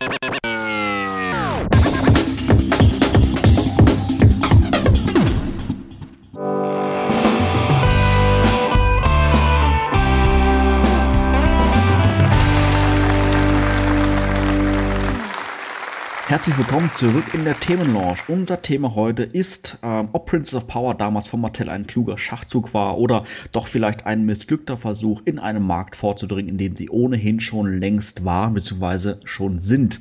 Ähm, Gordon, die Manu hat ja gerade ähm, das Thema angeschnitten, ja, Gleichberechtigung, sprich, ähm, dürfen Mädchen generell mit Jungspielzeug ähm, sich beschäftigen und auch umgekehrt. Äh, wie stehst du generell zu diesem Thema? Ja, ich denke mal, so Gleichberechtigung funktioniert halt leider immer nur schrittweise und sie funktioniert eben nicht geradlinig. Ne? Also man darf das halt nicht äh, vergessen äh, wir haben diese neue deutsche Frauenbewegung in Deutschland erst seit den 1970er Jahren. Ja, da, davor haben wir immer noch dieses leicht, oder was heißt leicht, sondern sehr arg eingeimpfte religiöse Patriarchat gehabt. Und äh, das, was wir jetzt hier mittlerweile alle mehr oder minder genießen und wie wir aufgewachsen sind, das ist halt vielleicht auch gerade für die Macher von Mattel oder so, die ja natürlich zu dem Zeitpunkt wesentlich älter waren als wir zu dem Zeitpunkt, einfach noch nicht so aktuell gewesen, wie es das eben heute ist. Wir leben, bekommen halt jetzt die Auswirkungen mit, die in den 80ern im Endeffekt auf uns eingewirkt haben, weil jetzt die mit 30er und 40er halt genau dieses äh, System mit rüberbringen. Das bedeutet aber natürlich natürlich nicht, dass es nicht trotz alledem die alten Klischees nicht immer mal wieder geben würde. Nur weil es jetzt beispielsweise Videospiele äh, gegeben hat in den 80ern, wo die Frau mehr oder minder sehr oft Mittel zum Zweck war, ja, dass der weibliche Charakter halt entführt wird und der männliche besonders brutale, sich durch mindestens 250 Gegner metzelnde äh, Chuck Norris-Verschnitt, ja, da diese Frau dann befreien durfte, bedeutet das natürlich nicht, dass es sowas heute nicht mehr gibt. Es wird nur wesentlich öfter mittlerweile mit dem Augenzwinkern hingestellt, beziehungsweise auch komplett persifliert. Sebastian, würdest du dann oder würdest du sagen, ähm, dass du früher dann als Kind eigentlich gerne mit Princess of Power gespielt hättest, aber vielleicht doch irgendwo ein bisschen Schamgefühl mit dabei war? Schamgefühl hätte ich keines gehabt. Ich habe auch mit der Nachbarstochter und deren Barbie-Puppen gespielt, beziehungsweise die Barbie-Disco, weiß ich noch, dass die mich ungemein fasziniert hat, was das alles konnte. Insofern, wenn ich jetzt Princess of Power Figuren bekommen hätte, hätte ich damit einfach gespielt und äh, ich glaube nicht, dass ich mich irgendwie groß drum geschert hätte, wenn irgendein anderes Kind gesagt hätte, was hast du da für Mädchenpuppen oder so, weil jedes Kind äh, bei uns irgendwas hatte, womit man es aufziehen konnte. Und bei mir hatten sie genug andere, Möglichkeiten, mich zu verarschen, allein durch meinen damaligen Nachnamen. Aber bevor wir ganz vom Thema abrücken, äh, jedenfalls, wenn ich jetzt diese Figuren bekommen hätte, wäre wahrscheinlich eher die Frage gewesen, äh, wie lange ich mich damit beschäftigt hätte. Denn äh, die Princess of Powerfiguren haben ja auch Action-Features mitunter gehabt, wie eben äh, Mister, die äh, man mit äh, Wechselkleidung einen Fischmanns machen konnte. Die Perfumer hatte so eine, eine Art äh, Blaster, wo sich eine Rose draußen entfaltet hat. Und äh, die Entrapter hatte ihre Haarbündel. Ich glaube, die meisten von diesen Features wären für mich nicht wirklich spannend gewesen. Dann wäre es wahrscheinlich stark darauf angekommen, ob die Figuren mir optisch gefallen hätten. Ich habe ja vorhin Double Trouble erwähnt, das ist ein Charakter, den habe ich mir auch, ich glaube, letztes Jahr erst als Figur dann selber gekauft, weil ich die einfach vom Design her so nett finde. Es ist ja im Grunde die Princess of Power Version von Man E Faces. Da hätte ich auch als Kind Spaß mit gehabt. Shiva selber, glaube ich, hätte ich nicht wirklich viel Spaß mit gehabt. Catra weiß ich nicht. Angela denke ich mal nicht, weil es mir zu rosa gewesen wäre. Das wäre also sehr individuell bei mir abgelaufen. Wobei diese ganzen Action-Features aber auch nicht wirklich, sage ich jetzt mal, Action-Features gewesen sind. Mermister hatte hinten am Rücken so eine winzig kleine Muschel, die man mit Wasser füllen konnte und die hat ihr dann vorne aus der Perlenkette einen winzig kleinen Wasserstrahl rausgesprüht. Äh, super. Ähm, das hat mehr gekleckert, als dass es irgendwie funktioniert hat. Angela sind permanent die Flügel abgefallen, weil die schlicht und ergreifend zu schwer waren für diese Figur. Die Blume vom Parfuma ist immer wieder in ihren Kelch zurückgerutscht, weil die Blume einfach nicht gehalten hat. Also die, diese ganzen Action-Features damals waren schlicht und ergreifend auch nicht wirklich ausgereift. Die haben zwar nett ausgeschaut, wenn man sich die Figur irgendwie hingestellt hat, dann hat der Parfuma die Blume hinten aufgemacht. Das Einzige, was gut funktioniert hat, waren die Pfauenaugen von Pika Blue, die sind wenigstens aufgeblieben. Aber alle anderen Action-Features waren irgendwie nach dreimal benutzen im Eimer der Entrapter hat die Haare aufgedröselt und dann war das mit diesem wundervollen lila rosaroten Muster vorbei. Also die Action-Features waren nicht wirklich welche. Also die waren irgendwie nur so, ja, eine nette kleine Zugabe, aber nicht wirklich zu gebrauchen. Das Problem mit Entraptor kann ich nachvollziehen. Wie gesagt, das war die einzige, die ich irgendwie damals ja besessen habe. Die wurde mir, glaube ich, sogar von, von einer äh, äh, damaligen Bekannten geschenkt, also auch von einem Mädel. Und ich weiß, dass dann andere Freundinnen von mir dann hier waren und, und äh, dann natürlich auch meistens dann die Frauen gespielt haben und sie dann eben auch. Und bei der haben wir auch irgendwann immer das Problem gehabt, sobald dieser komische, äh, dieses komische Gummi, was unten an den Haaren war, wenn das ab war, ja, dann waren die Haare halt offen und das konntest du komplett knicken. Du hast die auch nie wieder so hinbekommen, wie die irgendwie mal gewesen sind oder wie man sie auf irgendwelchen Illustrationen gesehen hat. Also das war auch echt totaler Mist. Und das wäre für mich als Kind mit Sicherheit auch der Faktor gewesen, wo ich dann gesagt hätte, jetzt äh, sind die Figuren für mich doch eher kacke als toll, weil ich gerade mit Haaren, ich als äh, damaliger Grobmotoriker hätte das äh, ist schon am ersten Tag dermaßen haltlos äh, zusammengekleistert, dass niemand mehr das rausgekämmt hätte. Und äh, das ist halt eben auch so ein Faktor, wo ich, da, wo ich dann denke, äh, wie ihr gesagt hat, also gerade sowas wie ein Trap, der hätte bei mir auch einen epischen Fehlschlag bedeutet als Kind. Die, die, die Figur an sich und den Charakter fand ich eigentlich ziemlich geil. Ja, aber halt äh, diese, dieser Faktor mit den Haaren. Die, die, Haare waren ja sozusagen die tolle Funktion, dass die so lange Haare hatte mit den Zöpfen und allem Pipapo. Und äh, sobald, sobald ich die aufgedröselt hätte, wären die bei mir halt total verknotet gewesen. Der Witz wäre vorbei gewesen. Ja. Es geht ja nicht nur darum, dass sich die Dinge aufgedröselt haben. Die blöde Nuss ist ja mit ihren blöden Haaren auch überall hängen geblieben und dann schon wieder ist eine Strähne gezogen worden und dann war das Ganze schon wieder im Eimer. Also wirklich viel anfangen konnte man mit ihr nicht, wenn man die Frisur einigermaßen intakt halten wollte. also das war nicht so ganz einfach mit den Figuren. Also entweder sind die Halterungen hinten abgebrochen, wie gesagt, bei Angela waren die Flügel einfach zu schwer und bei den anderen Sachen sind hinten diese Stifte abgebrochen, wo man sie in diese zwei Löcher am Rücken reinsteckt. Das hat also alles nicht wirklich funktioniert. Und letztendlich hat es dann so ausgeschaut, dass irgendwie keine Figur mehr irgendwie hinten auf dem Rücken hatte, sondern das Zeug alles irgendwo in der Ecke lag und die Figuren einfach so benutzt wurden, ohne die Action-Features. Das heißt, Gordon, wenn wir vor 20 Jahren einen Podcast gemacht hätten, hätten wir über Qualitätsprobleme gesprochen. Puh, eventuell. Vielleicht hätten wir dann auch diese äh, ganzen Klischees gar nicht so wahrgenommen, wie wir sie eben jetzt wahrnehmen. Obwohl, wenn wir es vor 20 Jahren gemacht hätten, dann wäre es 1992 gewesen. Da fing das ja gerade an, ne? dass das alles so mehr in diese Grunge-Bewegung ging. Also dann hätten wir es vielleicht gerade wahrgenommen, weil wir dann einfach gesagt hätten, hey, die Frau wird voll unterdrückt, hör mal vorne und Blondes, Mann. Also, ich weiß nicht, keine Ahnung. Ich fand ähm, die vorne und Blondes scheiße.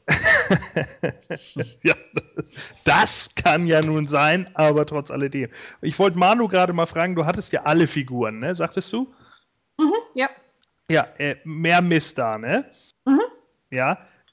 Hat man den in der, wenn, wenn du jetzt mit denen gespielt hast, ne, konntest du diesen, diesen Fischschwanz irgendwann mal einsetzen oder flog der automatisch immer in die Ecke? Äh, wir haben den eigentlich hauptsächlich an Mermister dran gelassen, weil äh, wir haben sie irgendwie nie an Land geschickt, sozusagen. Sie blieb eigentlich mehr Jungfrau.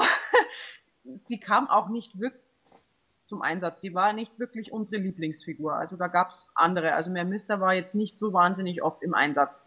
Hm. Es hat sich aber dann auch so gesehen, dass der Fischschwanz sich dann auch irgendwann aufgelöst hat. Nachdem man sie drei, viermal reingesteckt hat, haben nämlich die Füße dieses, diesen Schwanz aufgeschrubbelt, diese Schuhe. Und irgendwann war das Ding schlicht und greifend mal kaputt. Und dann musste die Gute ohne rumlaufen. Aber wie gesagt, sie war auch nicht so oft im Einsatz, aber die paar Male, die haben den Schwanz dann doch ziemlich beansprucht, sodass sie dann eigentlich ziemlich ins Ausgeraten ist.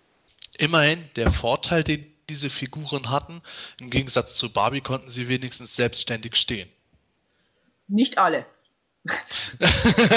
auch wieder wahr. Also bei Angela brauchte man ja zum Beispiel die Flügel, damit man sie hinstellen konnte, weil die hatte Übergewicht nach hinten. Die wäre ohne die Flügel gar nicht gestanden. Und nachdem die Flügel aber immer rausgefallen sind, hatte man da ein kleines Problem. Wie stelle ich jetzt die Figur hin, wenn die Flügel nicht mehr im Rücken vernünftig halten? Deswegen hat die eigentlich meistens irgendwie eine sitzende Tätigkeit bekommen. Die Flügel irgendwie links und rechts ausgebreitet, damit die irgendwie hält, oder die Flügel waren halt weg. Also von alleine wirklich gestanden sind sie meistens auch nicht, weil die schon aus der Verpackung mit ziemlich verbogenen Füßen rausgekommen sind, wo heute jeder Zeta und Mordio schreien wird, wenn er eine solche Figur auspacken würde. Also die hatten teilweise ziemliche O-Beine damals. Also ich muss sagen, ich glaube, ich bin auf Prince of Power erstmalig aufmerksam geworden durch den äh, Film Das Geheimnis des Zauberschwertes. Also es kann, kann sein, dass ich die natürlich schon im Vorfeld mal im Laden irgendwie gesehen habe, die Figuren, aber doch nicht irgendwie wirklich registriert habe.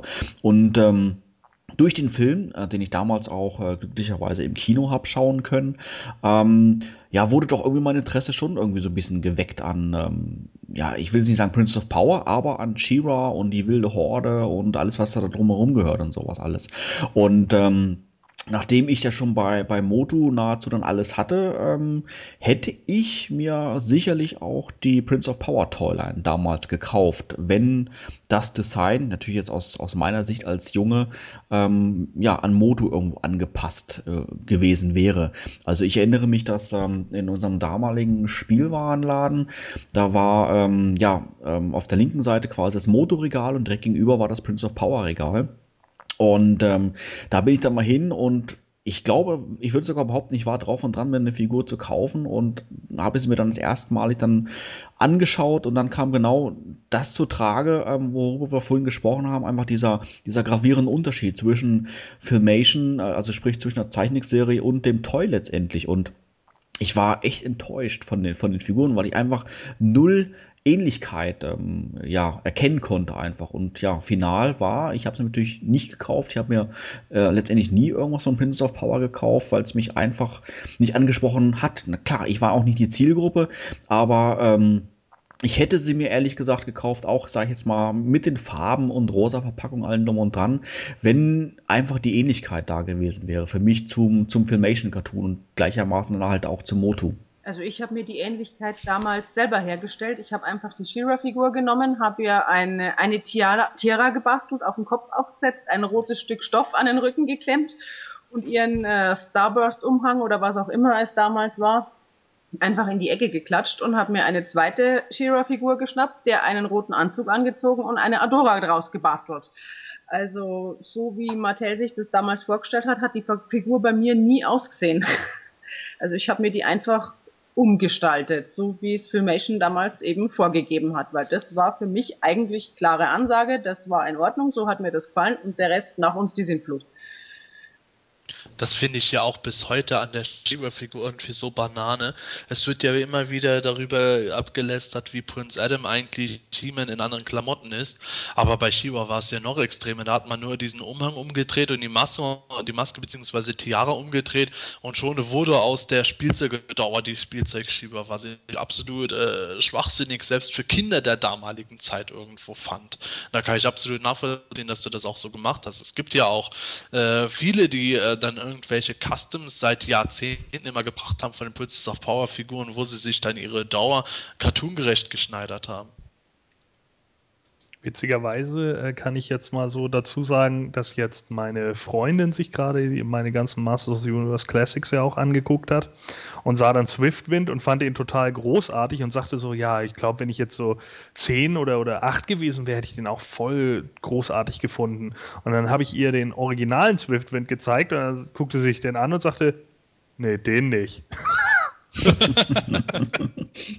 ja, das war ja, dass es bei uns leider nur diesen durchsichtigen rosaroten Swiftwind wie Crystal Sundancer und Crystal Moonbeam gegeben hat. Den anderen hat es ja bei uns gar nicht gegeben. Man hat ja irgendwie gar keine Chance gehabt, einen, einen auch nur ansatzweise annähernd an den Filmation Cartoon erinnernden Swiftwind ranzukommen. Die musste man sich ja auch wieder übers Ausland besorgen. Also bei uns gab es ja nur diese Crystal-Teile. Ja. Da haben wir eben wieder diesen Schluss, dass Mattel hat dieses diese Filmation Designs so umgeändert hat, dass es wirklich ganz extrem auf diese rosa Prinzessin äh, Mädchen Klischees rüberlief, was äh, vielleicht auch, was vielleicht da auch ähm, auch bei dem Mädchen selber besser angekommen wäre. Der Zeichentrick war nun mal die Hauptwerbequelle gewesen Und wenn äh, da die Mädchen auf den Zeichentrick abgefahren sind oder auch die Jungs und haben das toll gefunden und dann sehen sie in den Spielzeugläden diese einfach, einfach rosa Püppchen, dann wird es auch äh, wiederum Leute von der Toyline weggetrieben haben. War es eigentlich bei, ich weiß es jetzt gerade gar nicht, war es bei She-Ra eigentlich umgekehrt? Kam da erst der Cartoon und dann die Figuren? Oh, ich weiß es jetzt nicht genau auf den Punkt, aber ich, in etwa war es zeitgleich, wenn ich mich recht entsinne überlege jetzt gerade. Ich glaube, auf den Cartoons steht überall 85 drauf. Ja, das bei den Figuren ja auch. Die, die erste Toyline ist auch von 85, nur es kommt ja jetzt drauf an, in welchem Monat. Schwierig. Ja, das wäre nämlich halt mal das, weil, also ich meine, Lou Scheimer hat ja in einem Interview mal gesagt, ähm, äh, ihn hat, äh, Mattel ist immer nur an ihn herangetreten, um irgendwie Charaktere mit einzubauen, äh, die man auch irgendwie neu vermarkten kann. Er sagte, dass das größte Problem für ihn war einfach in der Kommunikation, dass äh, Mattel eigentlich immer nur darauf äh, aus war, Figuren zu verkaufen. Und er wollte eigentlich lieber eine Serie für Kinder machen, die funktionierte.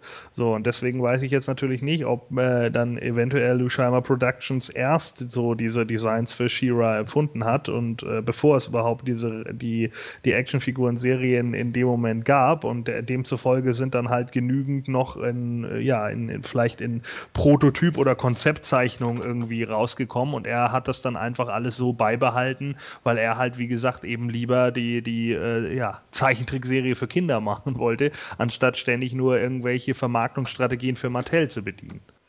Aber Moment, äh, eine Sache ist ja eigentlich schon äh, klar durch diese diversen äh, Skizzen, Skizzen und Model Sheets, die unter anderem James Eatog und Emiliano Santalucia zusammengetragen haben und in einem der nächsten Power and Honor Foundation Kataloge auch bringen wollen, dass halt eben bei Filmation schon an Shiva oder Hero, wie auch immer, lange gearbeitet wurde und Mattel viele von den Designs eben auch dann verwendet hat. Es gibt ja auch Mattel-Aufnahmen, von äh, Princess of Power Prototypen, wo zum Beispiel die Double Trouble erstaunlich nah an die Cartoon Glimmer noch herangekommen ist, was äh, Aussehen und Farbe betroffen hat und auch vieles andere, äh, wie eben Swiftwind absolut eins zu eins wie im Cartoon noch aussah. Und ähm, da, da muss Martell so oder so ziemlich spät diese Änderungen vorgenommen haben, sodass im Zeichentrick höchstwahrscheinlich so, dass auch gar nicht mehr die Möglichkeit bestanden hätte, das jetzt nochmal auf Martells äh, finale Designs umzuändern. Ah, warte mal, aber weißt du, was ich gerade sehe? Ich sehe gerade, Shiras erster Auftritt, The Secret of the Sword, ist im März, am 22. März 1985 gekommen die Actionfiguren aber erst im September 1985. Ach, siehst du. Also generell wäre es dann natürlich tatsächlich so, dass zumindest schon mal bei The Secret of the Sword, ich weiß jetzt ja gar nicht, wie viele waren denn da eigentlich mit dabei? Da war eigentlich nur Shira mit dabei, oder? Oder wie viele? Nein, äh, also gut, Adore Shira, klar, Catwa war dabei, Bo war dabei, Glimmer war dabei, Angela war dabei, Swiftwind war auch dabei. Ja, genau. Also das heißt, dann war in dem Moment ja äh, Lou Scheimer äh, da schon wesentlich vorher äh, an, an dem Film beteiligt, beziehungsweise an den, an den Konzeptarts beteiligt, bevor Mattel überhaupt die ganzen Figuren rausgebracht hat. Das heißt also, im Endeffekt ist dann, ja, das Design eben im Gegensatz zu He-Man halt hier nicht an den Figuren orientiert. Exakt.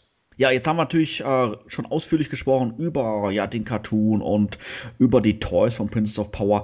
Wie fandet ihr denn generell das Konzept Princess of Power? Sprich, dass She-Ra eingeführt wurde in den ja, Motu-Canon als Schwester von He-Man. War das etwas, ähm, wo ihr euch generell mit anfreunden konntet? Könnt ihr euch vielleicht noch erinnern, wie er das damals als Kind aufgefasst hat? Und wie seht ihr das Ganze aus heutiger erwachsener Sicht, Manu? Wie war das bei dir oder wie ist das bei dir?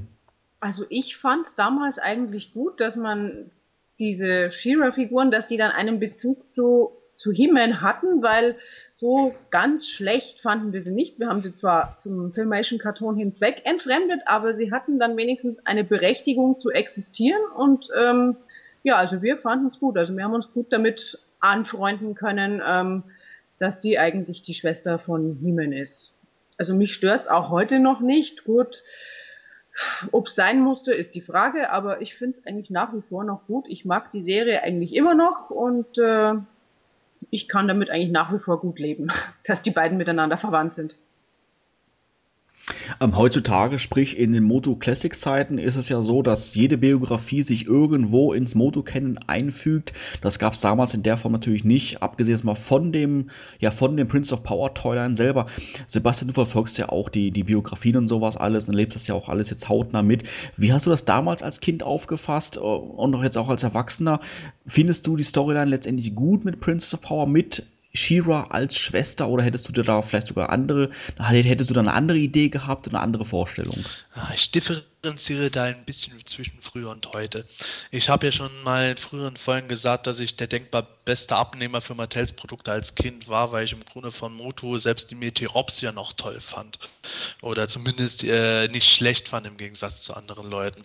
Und ähnlich ging es mir auch bei Shiva. Ich, liebe ja bis heute auch den Film Das Geheimnis des Zauberschwertes. Und als ich den damals geguckt habe, war das für mich irgendwo automatische Akzeptanz gewesen, dass äh, jetzt da Hemens Schwester aufgetreten ist und das äh, war für mich alles keinerlei Problem. Ich habe jetzt zwar Shivas äh, Design speziell als Kind auch schon nicht so, super toll gefunden, da habe ich halt eher so auf diese Warrior Gottes äh, gestanden und sowas, aber ähm, es war für mich einfach so Faktum ab dem Zeitpunkt.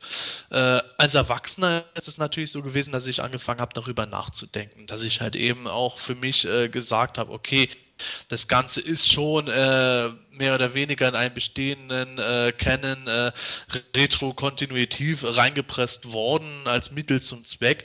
Äh, wo dann diese ganzen Details, wie dass die Zauberin dann einen äh, Zauber über ganz Eternia gelegt hat, dass außer ihr und äh, dem Königspawn Man at Arms niemand mehr was vom Baby Dauer weiß. Äh, das war natürlich alles komisch. Ich meine, äh, hat sich Marlena da nicht gewundert, dass da plötzlich irgendeine, irgendeine Doppelwiege in, im Kinderzimmer drin stand oder sowas. Das ist natürlich was, wo, wo man als Erwachsener sagt, das ist alles äh, nicht mehr ganz so stimmig, aber trotzdem im Großen und Ganzen habe ich nie ein Problem damit gehabt, dass Hemen eine Schwester namens Shiva hat. Ist mir ehrlich sogar, ehrlich gesagt sogar lieber, als wenn Mattel den ursprünglichen Plan gegangen wäre, äh, dass Hemen eine Freundin namens Shiva gehabt hätte. Gordon, sind dir als Kind, äh, ist dir als Kind aufgefallen, dass diese Storyline mit Shiva nachträglich in den Canon eingefügt wurde? Ähm, jein. Also äh, es war halt alles so ein bisschen kurios, ne? als Shira plötzlich auftauchte, da war, äh, ja, da liefen ja auch nur schon andere Toylines irgendwie nebenher und bei uns kamen die ja, glaube ich, sowieso erst 1986 dann wirklich an den Laden und dann ja auch nicht so sonderlich viele. Und ich habe Shira ehrlich gesagt als äh, Kind nicht so arg wahrgenommen, bin ich ganz ehrlich. Also das, das war für mich halt äh, eine ganze Weile lang kursierte immer das Gerücht, dass es He-Mans Cousine ist. Mhm. und äh, gar nicht irgendwie seine Schwester. Und dann hieß es halt auch irgendwie nur, ja, die ist irgendwie auf einem anderen Planeten und hast du nicht gesehen. Und dann war das halt so, ja, okay, die, die gehört da irgendwie mit dazu, aber das ist sowieso alles irgendwie so unter ferner Liefen. Ja, das, das gehört halt irgendwie in so eine andere äh, Sache mit rein. Und da habe ich dann schon irgendwie gemerkt, ja, okay, das wird jetzt irgendwie da, das ist so eine Parallelgeschichte. Ähm, die habe ich aber auch nie so wirklich hundertprozentig wahrgenommen.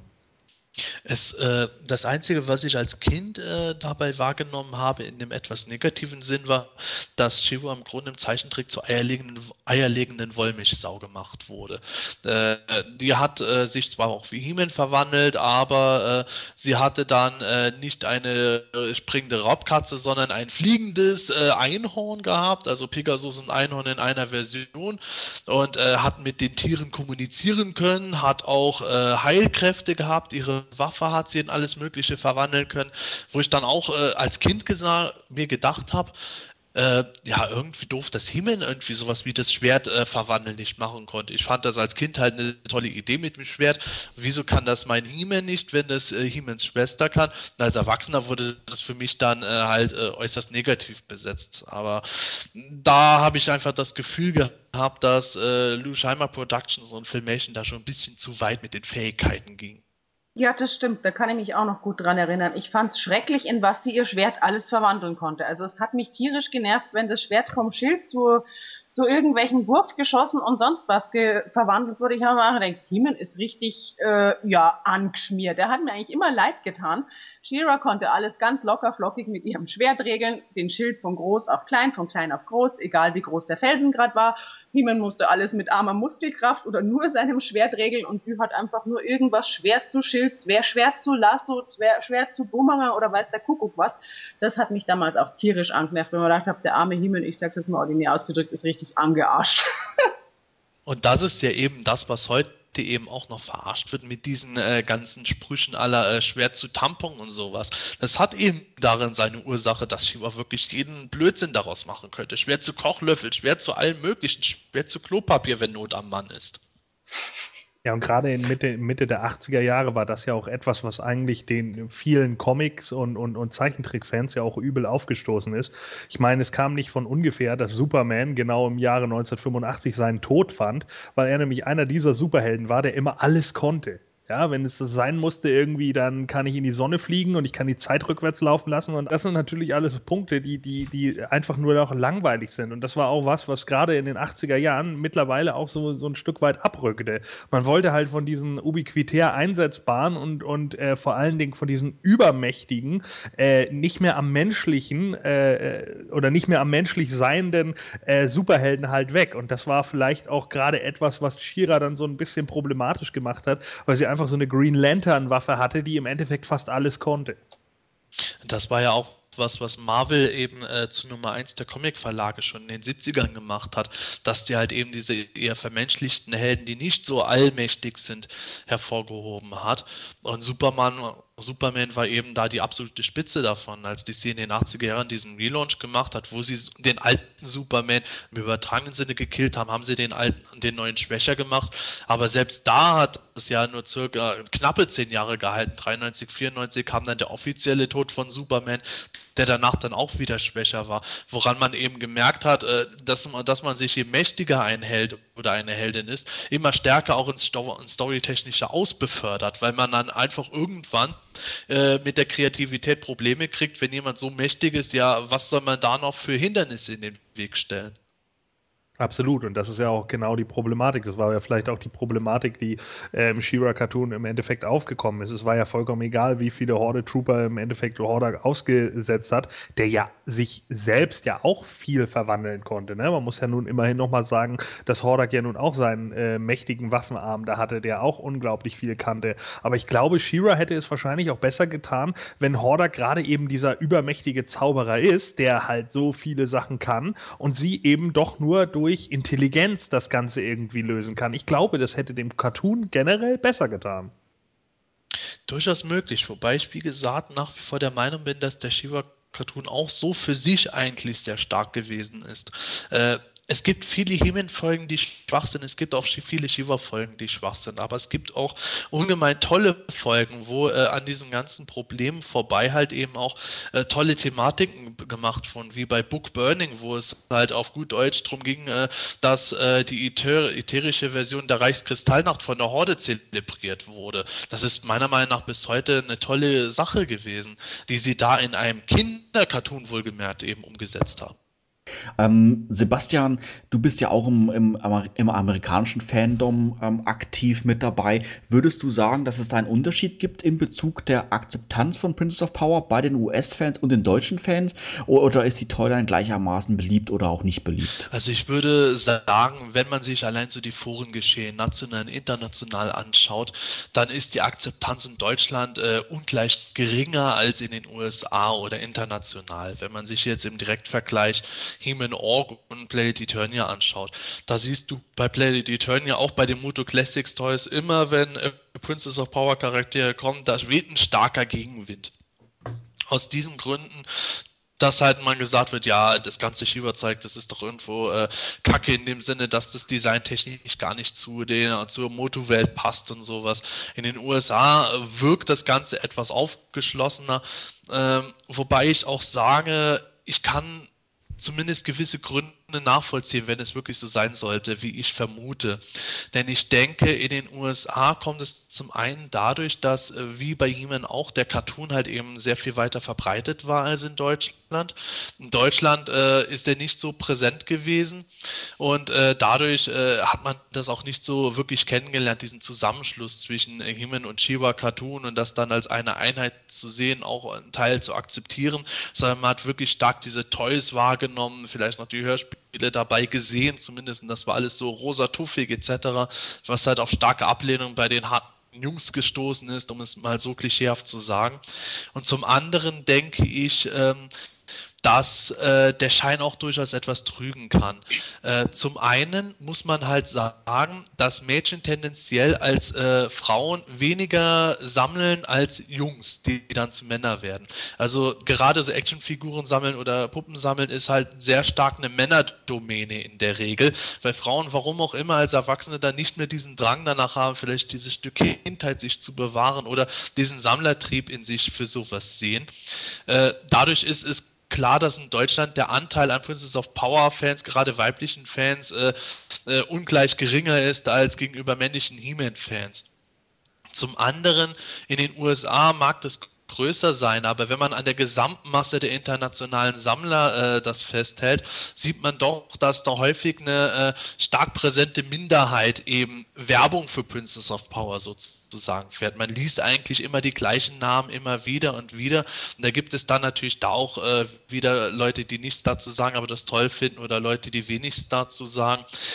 Allerdings denke ich schon, dass man sagen muss, Princess of Power mag in den USA einen generell positiveren Stellenwert einnehmen als in Deutschland, aber man sollte nicht den äh, Trugschluss erliegen, dass das in den USA jetzt so äh, gigantisch populär ist, dass sich da eine gigantische Fangemeinde befindet, die es noch nahezu mit den Masters-Fans aufnehmen könnte.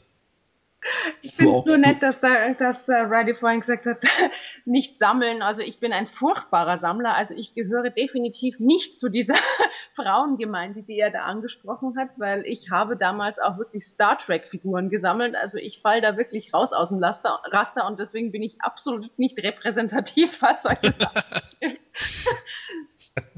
Ähm, ja, wie würdet ihr jetzt da zum Abschluss des Themas generell für euch Prince of Power einordnen in euer, in euer Fansein? Gehört Prince of Power mit dazu? Ähm, hättet ihr lieber darauf verzichten können? Ähm, ja, wie seht ihr das, Manu? Wie ist da deine Meinung?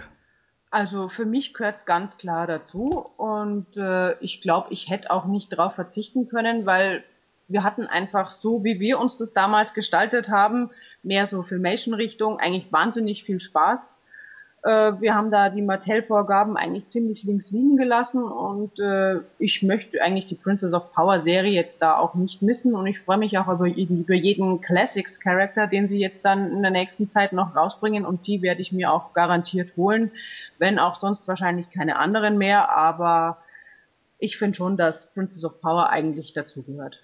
Meiner Meinung nach ist Princess of Power gerade in deutschen Kreisen äh, zu Unrecht verpönt die Actionfiguren äh, lasse ich jetzt mal außen vor. Das ist einfach eine Sache, die äh, die Leute für sich selbst entscheiden sollten, ob sie jetzt äh, durchaus, durchaus auch Gefallen an etwas finden können, was halt eben äh, nach dem damaligen Mädchenklischee vom Mattel konzipiert konzipiert wurde.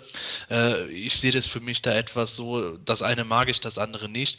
Aber zumindest was den Shiva Cartoon betrifft, sollte man auf keinen Fall irgendwo so eine Anti-Stellung einnehmen, sondern für mich persönlich ist es schon so, dass der ähm, auf jeden Fall äh, eine gute Sache war, dass er gemacht wurde und dass äh, gerade in Deutschland auch viele Leute ähm, den nicht unterschätzen sollten, sondern äh, sich da auch mal einige Folgen anschauen sollten. Äh, es gibt ja in den USA zum Beispiel so Best of DVDs, wer des Englischen mächtig ist, dem empfehle ich das mal unbedingt, um zu sehen, wie stark die Serie eigentlich gewesen ist. Ähm, ich muss sagen, ich mag Prince of Power generell gerne. Äh, mir gefallen auch die, die, die Auskopplungen in der Moto Classic Serie sehr gut. Ähm, einziges, was mir halt nicht zusagt, du hast es auch gerade angesprochen, Sebastian, sind halt die Figuren aus den 80er Jahren, weil die ja einfach genau in der Art und Weise gemacht worden sind, wie sie mir halt nicht gefallen. Aber ähm, ja, wenn man das wirklich mal außen vor lässt, äh, mir, mir gefällt die Idee dass, und auch die, das ganze Konzept mit der Schwester und ähm, wie das Ganze auch in die Storyline mit eingebracht wurde, wenn wir hier und da mal das Ganze aus kindlichen Augen betrachten.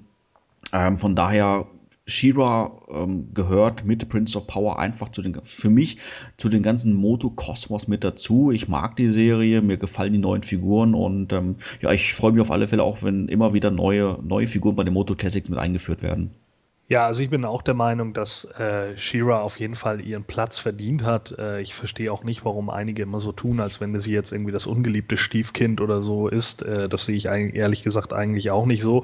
Auch wenn die Serie damals ein Stück weit, sowohl die Figuren als auch die Cartoon-Serie ein Stück weit an mir vorbei äh, ist, äh, sehe ich Shira äh, trotz alledem als irgendwie festen Bestandteil dieses Masters of the Universe Kosmos an.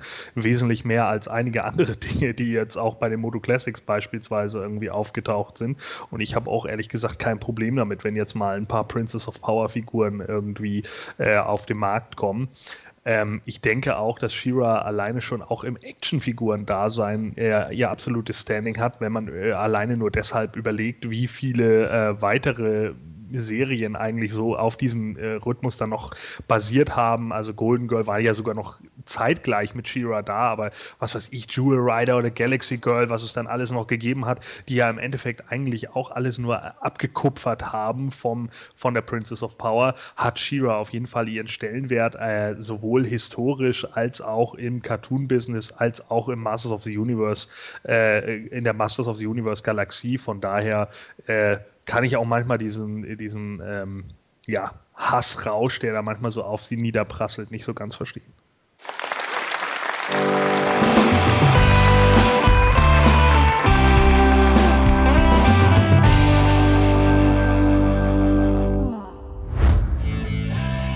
Hat dir diese Ausgabe vom Himalischen Quartett gefallen?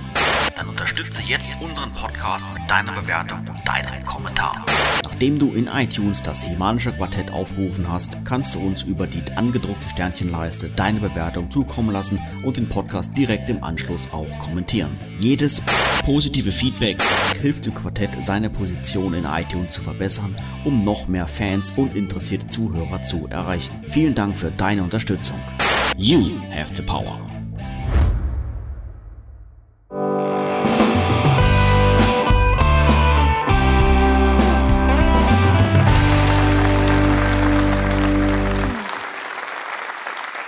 Ja, wir werden damit leider schon wieder am Ende der heutigen Folge angelangt. Aber na klar, keine Sorge, wir melden uns bereits in rund zwei Wochen mit der Ausgabe Nummer 33 wieder zurück. Wenn du sicher gehen möchtest, keine Ausgabe mehr zu verpassen, empfehlen wir dir das Himanische Quartett in iTunes und auch in YouTube zu abonnieren. Bei uns heute zu Gast war Manuela Bayer-Bohm. Vielen herzlichen Dank für deinen Besuch. Ja, hat Spaß gemacht, war echt lustig. Also ich kann es jedem nur empfehlen, hier mitzumachen. Ja, in diesem Sinne, bis in zwei Wochen. Macht's gut. Tschüss und bis dann. Tschüss, bis dann. Ich ziehe mich jetzt zurück in mein Kristallkastel. Tschüss, bis dann. Und mein Herz schlägt auch weiterhin für Bo. Bist du jetzt der weibliche Faker zu Manuel? Halt, stopp! Ich fühle mich gemobbt. Ich hatte eigentlich jetzt wieder so einen dämlichen Dragstore-Witz erwartet. Nein, nein, nein, nein, nein, nein. Der kam jetzt definitiv nicht. Das habe ich fast, fast auf mein Notebook gekotzt. Notiere, Manu mag keine Partys. Ja, aber halt nicht ganz so. Ah, Katze. Entschuldigung, war die Katze. Was war das denn? Bo hätte dich auch ganz nett gefunden. Allerdings, äh, eine Sache hat mir da schon gefehlt, dass halt Bo keinen schwarzen Helm, keinen Rad im Bauch hatte. Ach was? Das ist die alte Katze, der ist 15 und der hat Asthma und so läuft er öfters nicht. Ja, tschüss, bis dann. Und mein ist nicht so abgenutzt wie der vom Herrn Mister. Das willst du nicht wirklich bringen, oder? Verlogen!